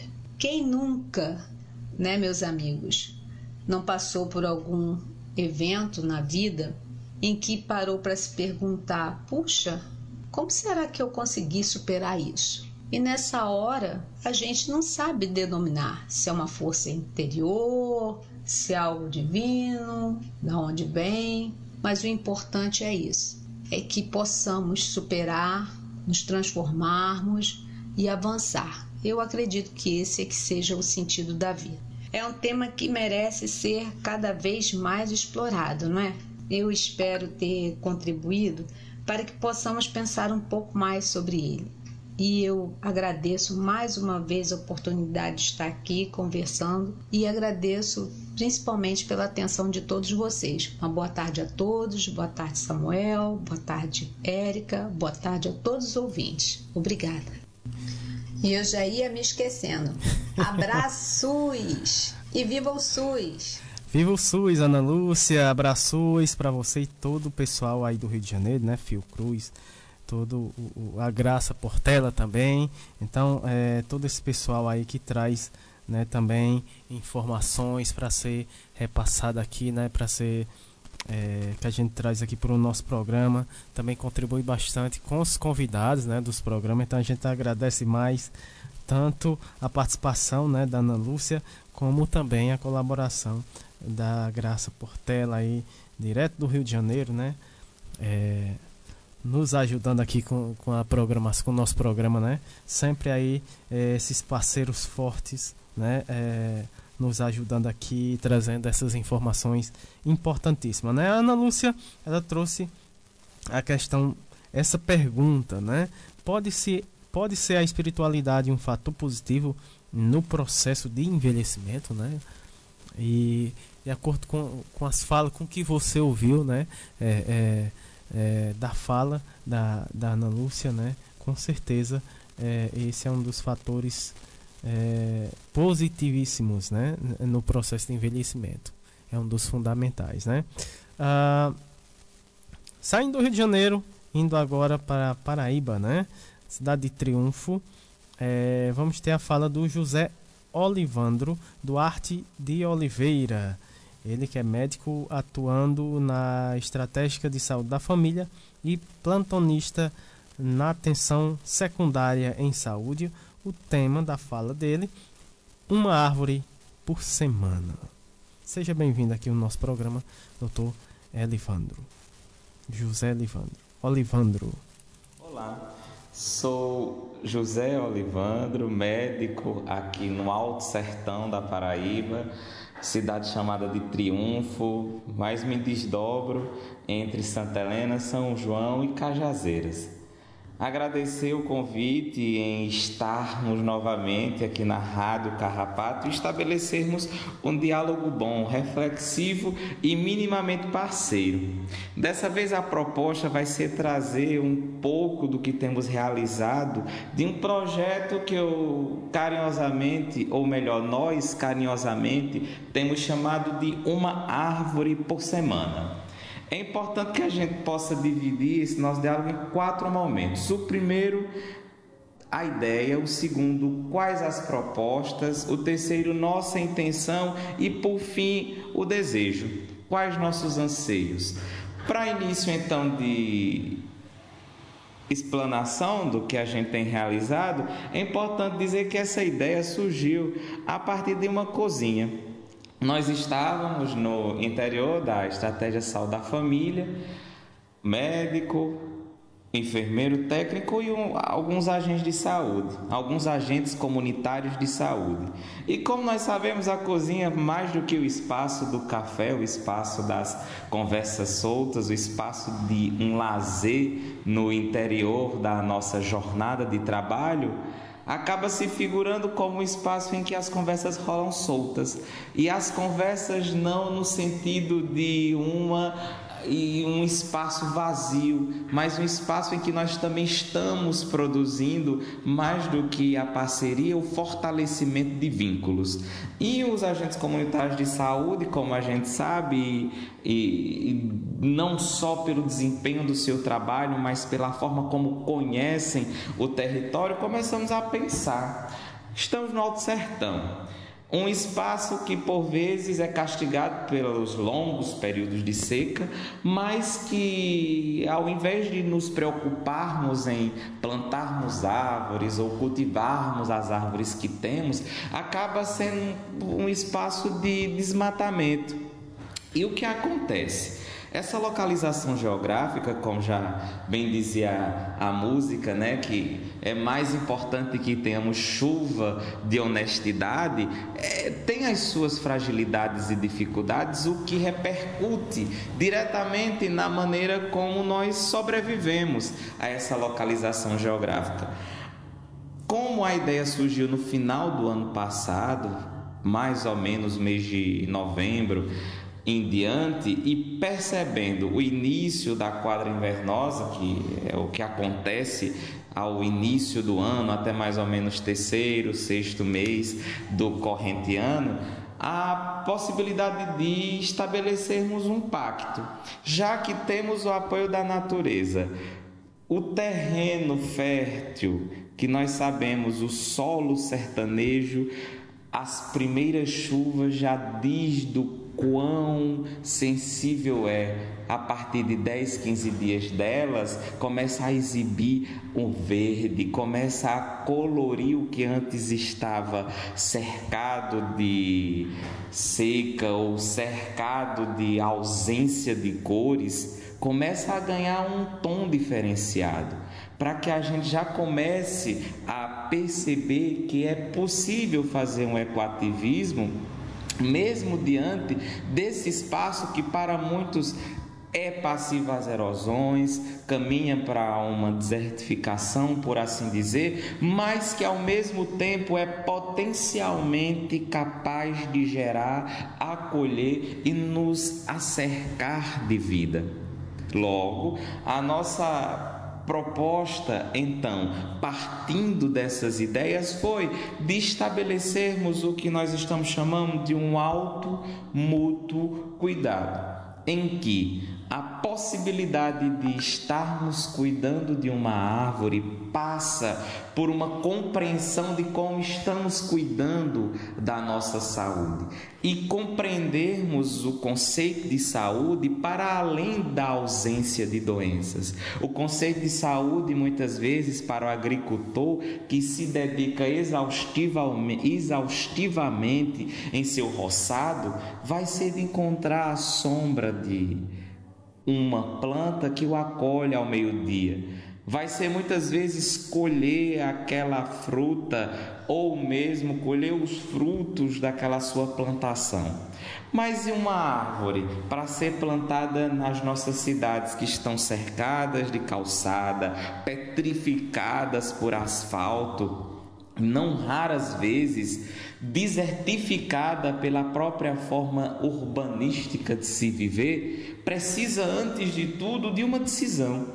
Plantar uma árvore mais do que simbolicamente sepultar uma vida para que renasça a partir daquela semente ou a partir daquela muda uma árvore frondosa é dedicação. É uma dedicação que inicialmente começa quando do aviso, vamos plantar uma árvore. Mas o que é necessário? Um espaço, o adubo, que aqui na nossa região é claramente utilizado o estrumo curtido, que nada mais é do que o produto do que existe nos currais que é aquela, aquele produto dos animais que vai ser passado por uma lavagem e a partir disso secado e colocado não só no buraco, mas ao redor daquela planta que será semeada. A proposta então é como posso estabelecer um cuidado pautado em uma sintonia com a natureza. E nisso, divulgarmos, divulgarmos a partir das nossas redes sociais, especificamente lá pelo meu Instagram, Olivandro Duarte, a gente faz questão de dizer que é possível. E nisso, uma sensibilização para que esta nossa atitude se torne um hábito. Logo, a intenção diante de tudo isso é promover um fortalecimento de vínculos. É dizer que a estratégia de saúde da família, mais do que um setting terapêutico, ela precisa estar em sintonia com as realidades. É necessário que nós estejamos no interior, principalmente nesses tempos de pandemia, do nosso espaço de cuidado, mas não esquecendo que no território, e a gente faz questão de sinalizar, o território enquanto um espaço vivo de pessoas que estão cotidianamente sobrevivendo aos problemas de saúde ou muitas vezes estabelecendo práticas de cuidado vinculadas à natureza, como é o exemplo das plantas medicinais, pode ser um lugar em potencial capacidade de estabelecermos uma árvore por semana. Logo, essa nossa ideia parte por uma proposta que desemboca nessa intenção intenção de promover um fortalecimento de vínculos e fortalecer os nossos territórios de cuidado em saúde Enfim, o nosso desejo é de estabelecermos pactos com outros tantos colaboradores, de divulgarmos que é possível essa prática de cuidado vinculada e estabelecida entre pares, não apenas os profissionais, mas cada um e cada uma que compõem esse nosso território. A força do trabalho em equipe, a parceria indispensável dos agentes comunitários de saúde e, mais do que nunca, pensarmos a nossa rotina não apenas no que diz respeito ao uso eminentemente de uma medicina que seja tradicional, mas uma medicina ou melhor, de um cuidado em saúde que seja integrado, que seja holístico e minimamente parceiro. Uma árvore por semana é dizer do enraizamento ancestral, é falar do caule que nos sustenta e dá suporte para as nossas folhas e dizer que, mesmo em tempos tão contraditórios, em meio a tantas aflições, que tal plantarmos uma árvore por semana e contradizermos esses tempos pandêmicos? Se estamos morrendo sem ar, que possamos oxigenar ainda mais a nossa rotina de criatividade, sensibilidade, parceria, vínculos e mais do que nunca, uma árvore por semana é reflorestarmos as nossas rotinas. Gratidão, nosso forte abraço e nos sigam pelo Instagram, Olivandro Duarte. Isto é só uma das possibilidades terapêuticas de cuidado. Gratidão. É isso aí, você ouviu né, a fala do José Olivandro Duarte de Oliveira, que falou uma, uma árvore por semana, né? Esse é o segredo, um dos segredos. Então, você, é, quando puder plante uma árvore por semana. A gente agradece demais a fala né, de José Olivandro, ele que encerra com a fala dele o nosso segundo bloco. E a gente vai com mais uma música, essa linda música. Eu. Como é o nome da música aqui? Deixa eu ver. Se eu quiser falar com, com Deus, do Gilberto Gil. Vamos ouvir essa linda música. Se eu quiser falar com Deus,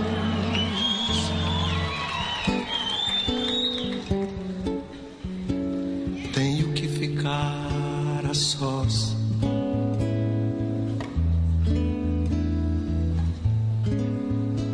Tenho que apagar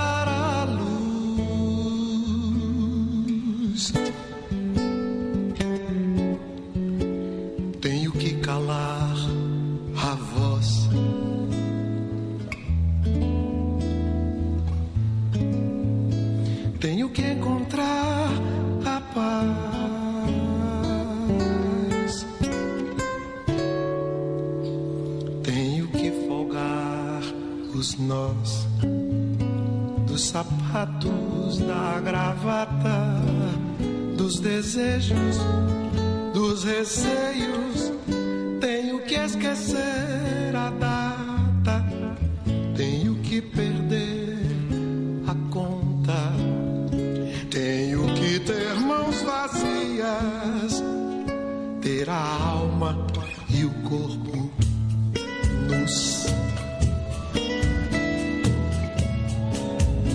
Se eu quiser falar com Deus.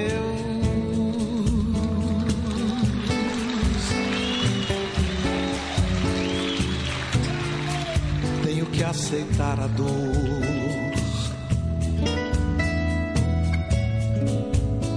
Tenho que comer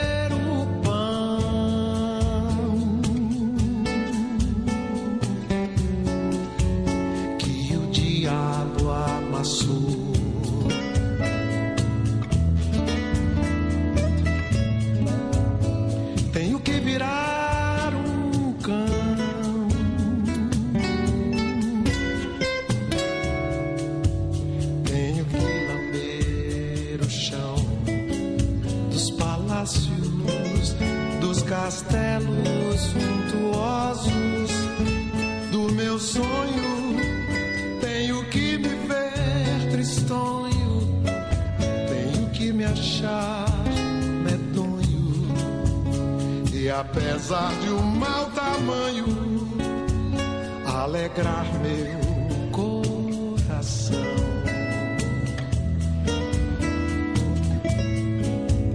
Se eu quiser falar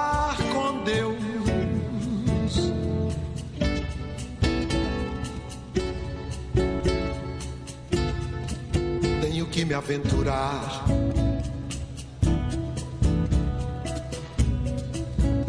Tenho que subir aos céus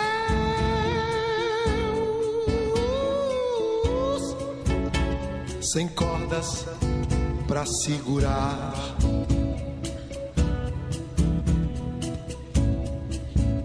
Tenho que dizer adeus.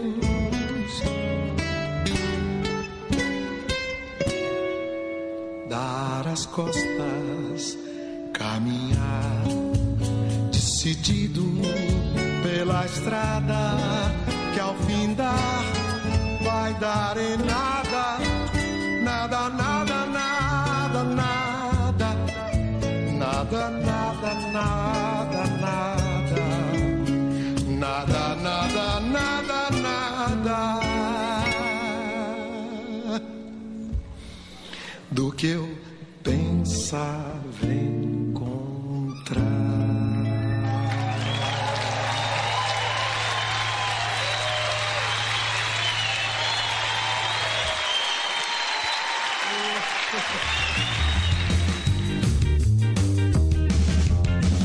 Se liga no Corona. Olha a vacina aí, minha gente.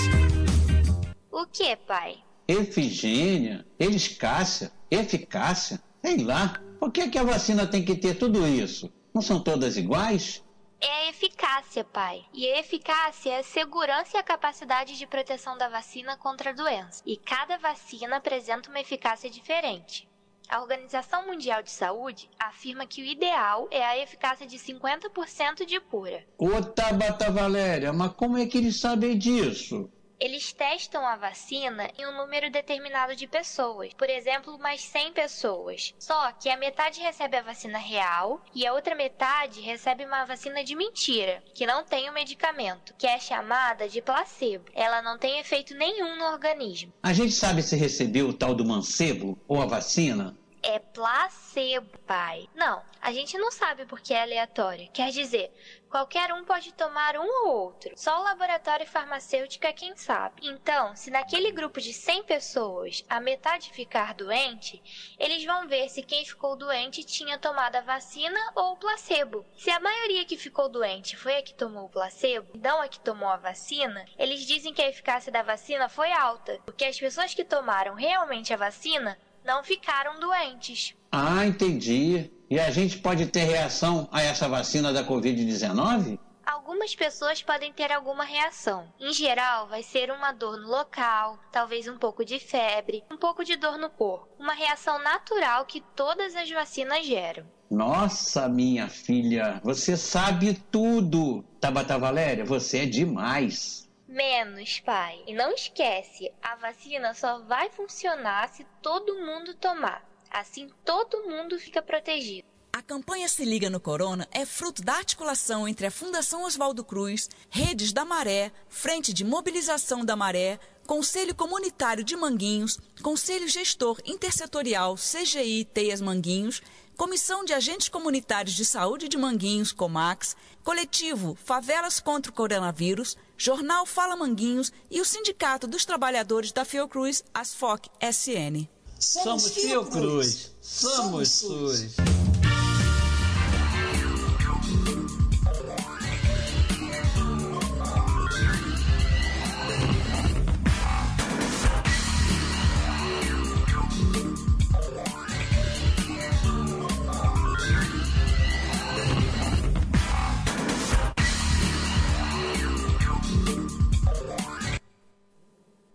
Muito boa tarde, estamos de volta aqui com o terceiro e último bloco do programa Arte, Cultura, Prosa e Poesia. Uh, e o nosso primeiro convidado aqui, a nossa, na verdade, a nossa primeira convidada do terceiro bloco é a Thaís Ayom, Ayomide. Ayomide, né, Thaís?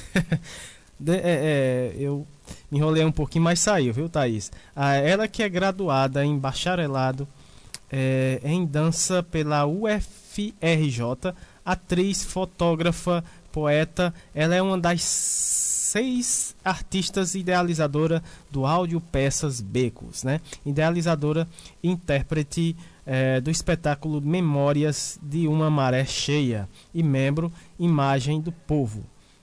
É, direcionando seus estudos para negritude em várias frentes que atuam exaltando a figura da mulher negra e nas construções é, ancestrais de matrizes africanas. Né? Então, o tema da fala dela, ancestralidade na favela e como isso se tra traduziu na poesia de Becos. Né? Então, com vocês, é, Thaís Ayomide, né? ela que vai falar um pouco mais sobre essa questão da ancestralidade dentro da favela, né? É, especificamente lá na comunidade da Maré, lá no Rio de Janeiro. Então seja bem-vindo aqui ao nosso programa, Thaís. Muito boa tarde. Olá, ouvintes da Rádio Literária Carrapato. Eu sou Thaís Ayomide, sou multiartista, trabalho com dança, com poesia, com a fotografia e com audiovisual como perspectiva de resgate da nossa memória ancestral.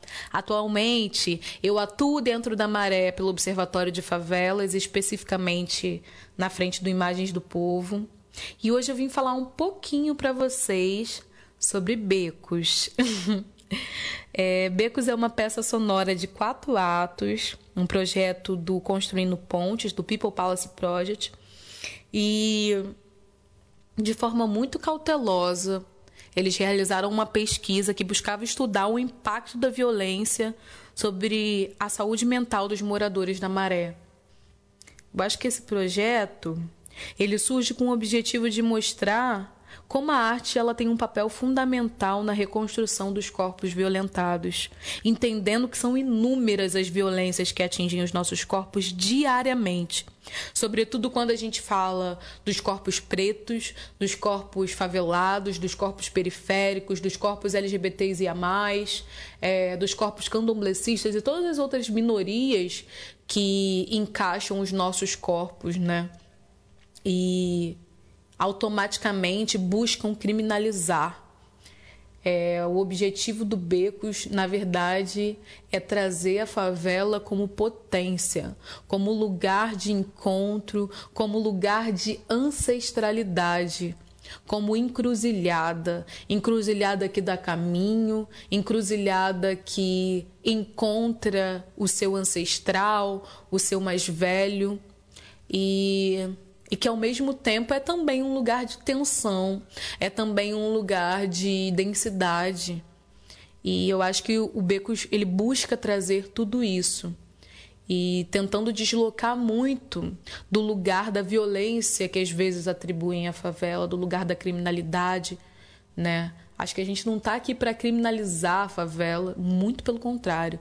A gente está ali para mostrar que favela é potência, é lugar de sabedoria, é lugar de pessoas incríveis que fazem e constroem arte e constroem novos fazeres, novos caminhos. Caminhos, sim, de possibilidade.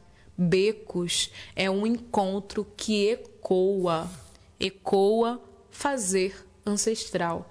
Ecoa a frase de mãe, ecoa abraço de vó, ecoa riso de criança, ecoa tudo que há de mais potente. E eu acho que você deve ouvir Becos por tudo isso que eu falei e porque reúne artistas incríveis. Artistas que eu tive o privilégio de trabalhar nesse trabalho e que eu vou levar para a vida e que eu quero muito, muito, muito, muito, muito que a gente se encontre novamente. É, Becos acabou se tornando um podcast por não conseguirmos que esse encontro se dê né, hoje, devido à pandemia, devido ao isolamento social. Todos os nossos encontros foram online, foram mais de 100 horas de encontro. E através das nossas oficinas, a gente buscou retratar nas nossas poesias, né? Trazer nas nossas poesias o que estava atravessando o nosso corpo naquele momento e como que isso poderia ser também lugar de possibilidade. E Becos surge disso. disso tudo, que é um mundaréu de coisa. É, ele está em todas as plataformas digitais.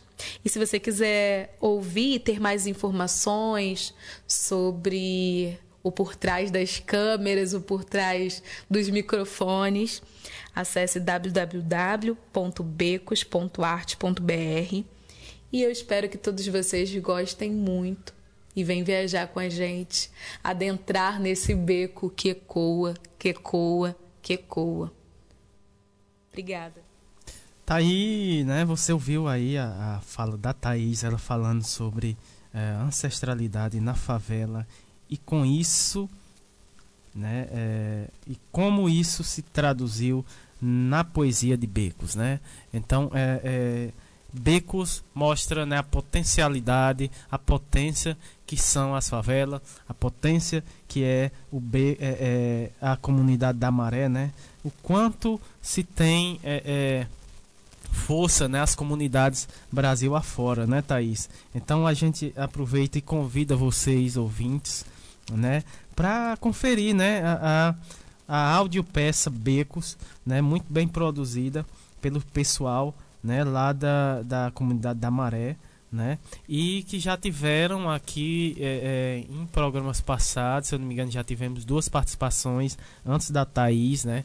É, trazendo, né? A, a, como é, é essa essa questão é, da produção, né? Como foi a produção é, dessa áudio dessa áudio peça, né? Becos e, e, é bem interessante e aí a gente aproveita e convida, né? Reforça o convite da Thaís e convida vocês ouvindo para conferir essa, esse lindo trabalho do pessoal lá da comunidade da Maré no, é, no Rio de Janeiro, né? Você pode conferir também no Spotify né, Thaís? Também ah, em outras plataformas.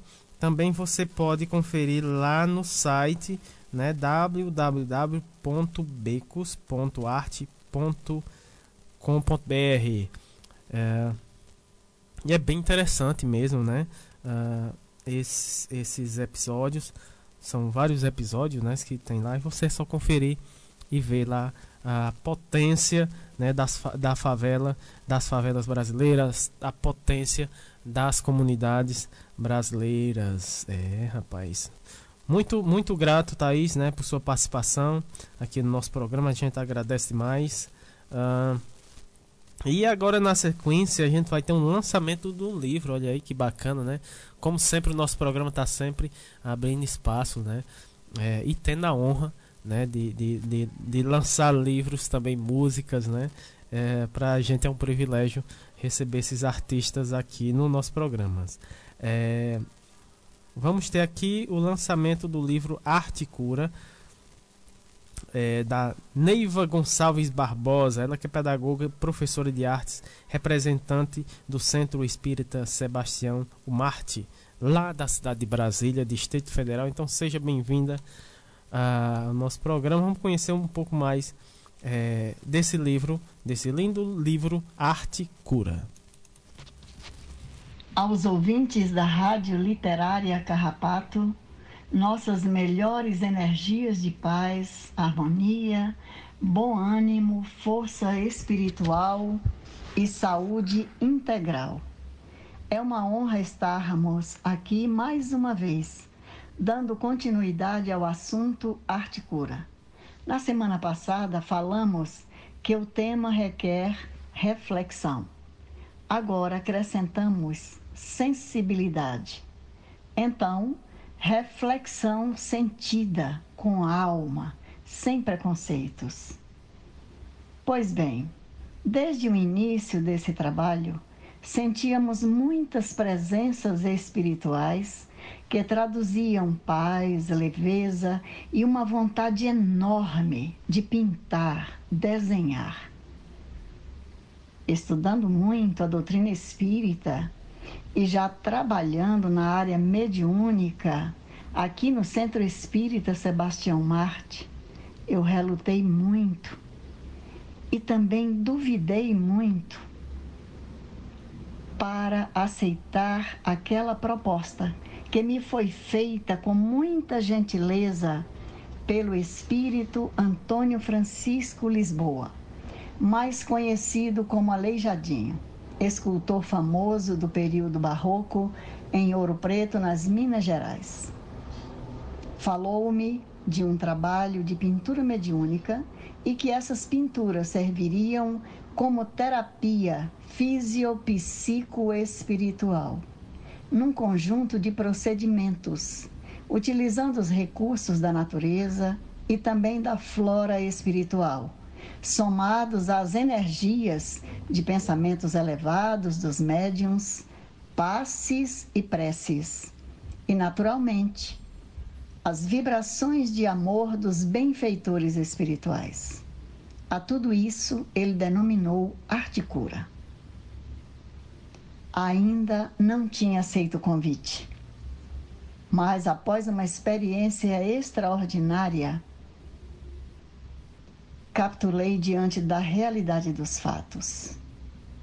Começamos os treinamentos aos domingos, das 17 às 18 horas, num pequeno grupo, aqui mesmo no centro, ao longo de 87, 88 e no início de 89, aquela atividade passou para o rol dos trabalhos efetivos da casa às quintas-feiras, das 19h30 às 21h30.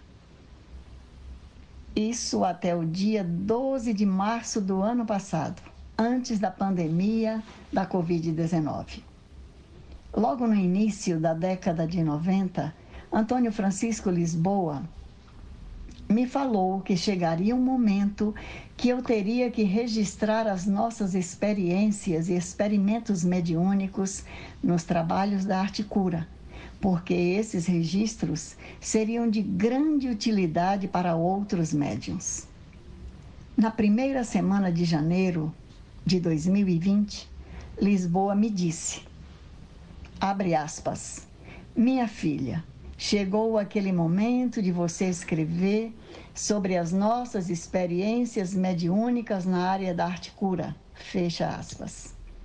E curiosamente, na última semana do mesmo mês, ele começou a nos instruir sobre uma nova modalidade de pintura que ele chamou pintura de gaze e pediu que eu as reservasse, pois elas contêm um aditivo especial que os médicos, botânicos e terapeutas espirituais adicionaram às pinturas mediúnicas, próprias para levarem através da internet, sem perda de energias, vibrações salutares de consolo e esperança para todos que receberem, devendo estes enviarem para tantos mais, formando uma verdadeira corrente de solidariedade e fraternidade.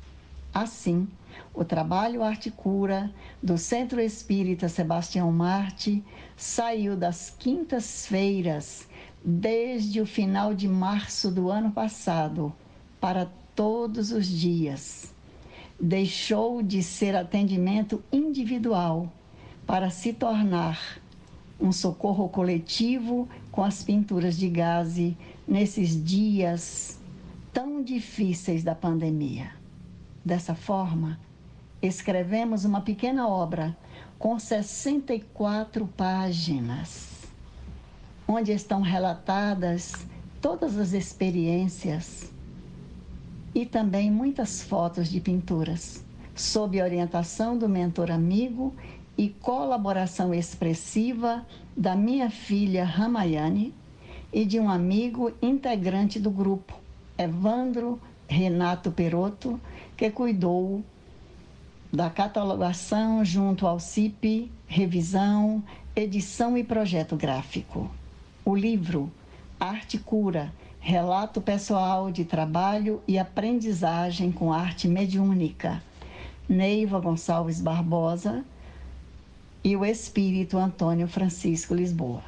Quem quiser conhecer mais de perto sobre esse trabalho da arte cura e das pinturas de gás aqui do nosso centro, é só comprar o livro. O valor é de 40 reais e toda a renda é em benefício do lar dos velhinhos Maria Madalena, que abriga mais de 100 idosos, um dos departamentos sociais do nosso centro. Para adquirir o livro, é só entrar em contato com Ramayane pelo WhatsApp DDD 61 99669 2849 e enviaremos pelos correios. Ainda temos 50 exemplares. Como agradecemos do fundo do coração a todos que estão nos ouvindo neste momento e aos que coordenam o trabalho da Rádio Literária Carrapato aí no Crato, Ceará, pela grande oportunidade de estarmos divulgando o nosso trabalho, arte cura, pinturas de gaze, enfim, divulgando o Evangelho do Cristo sob a ótica da doutrina espírita.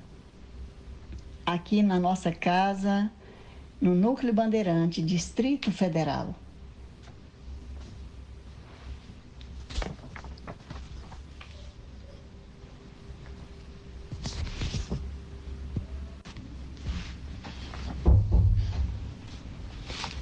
Dedicamos a todos vocês uma mensagem psicografada em braille pela médium Neile, que é cega de nascença e faz parte do nosso grupo Articura Antônio Francisco Lisboa.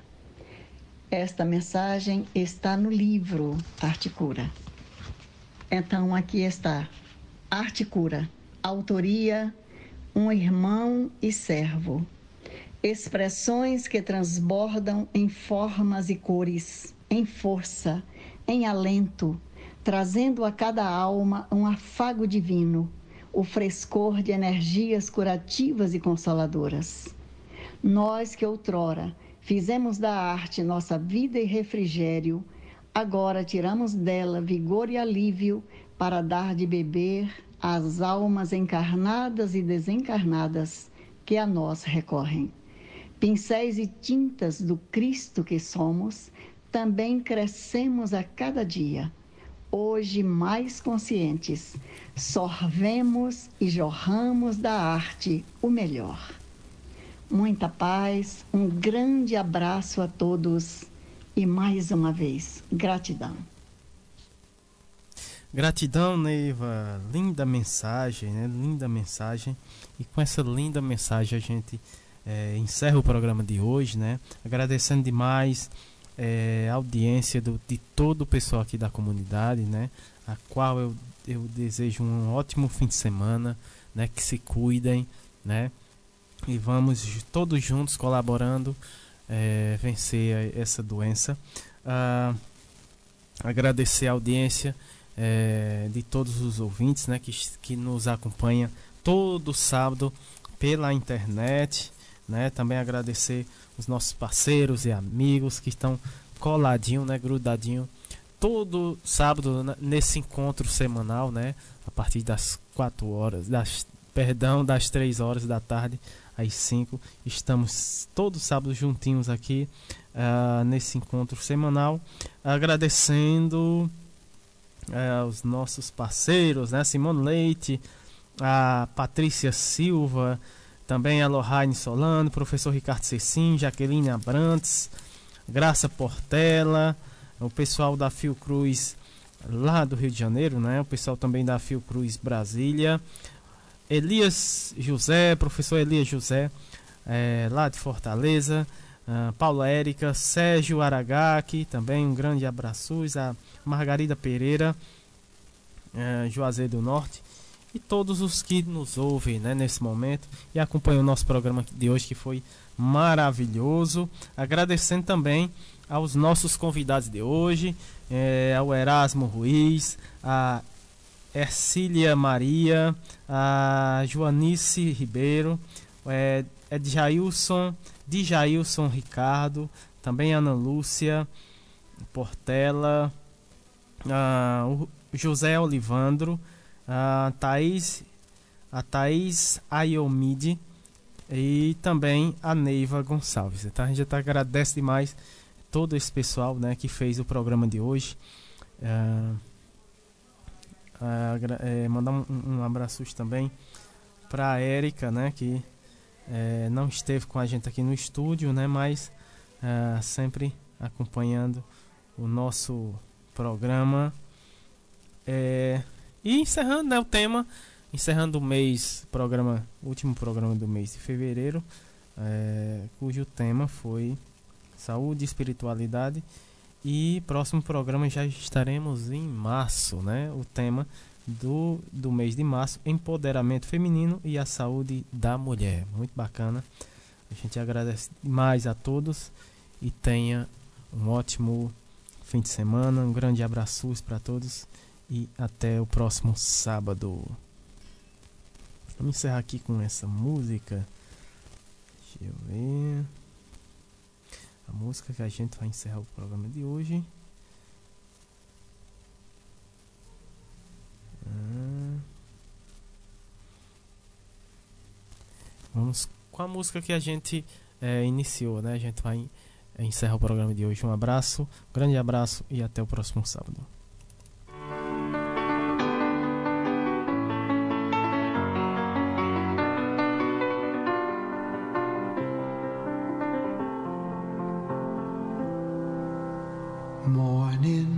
Morning has broken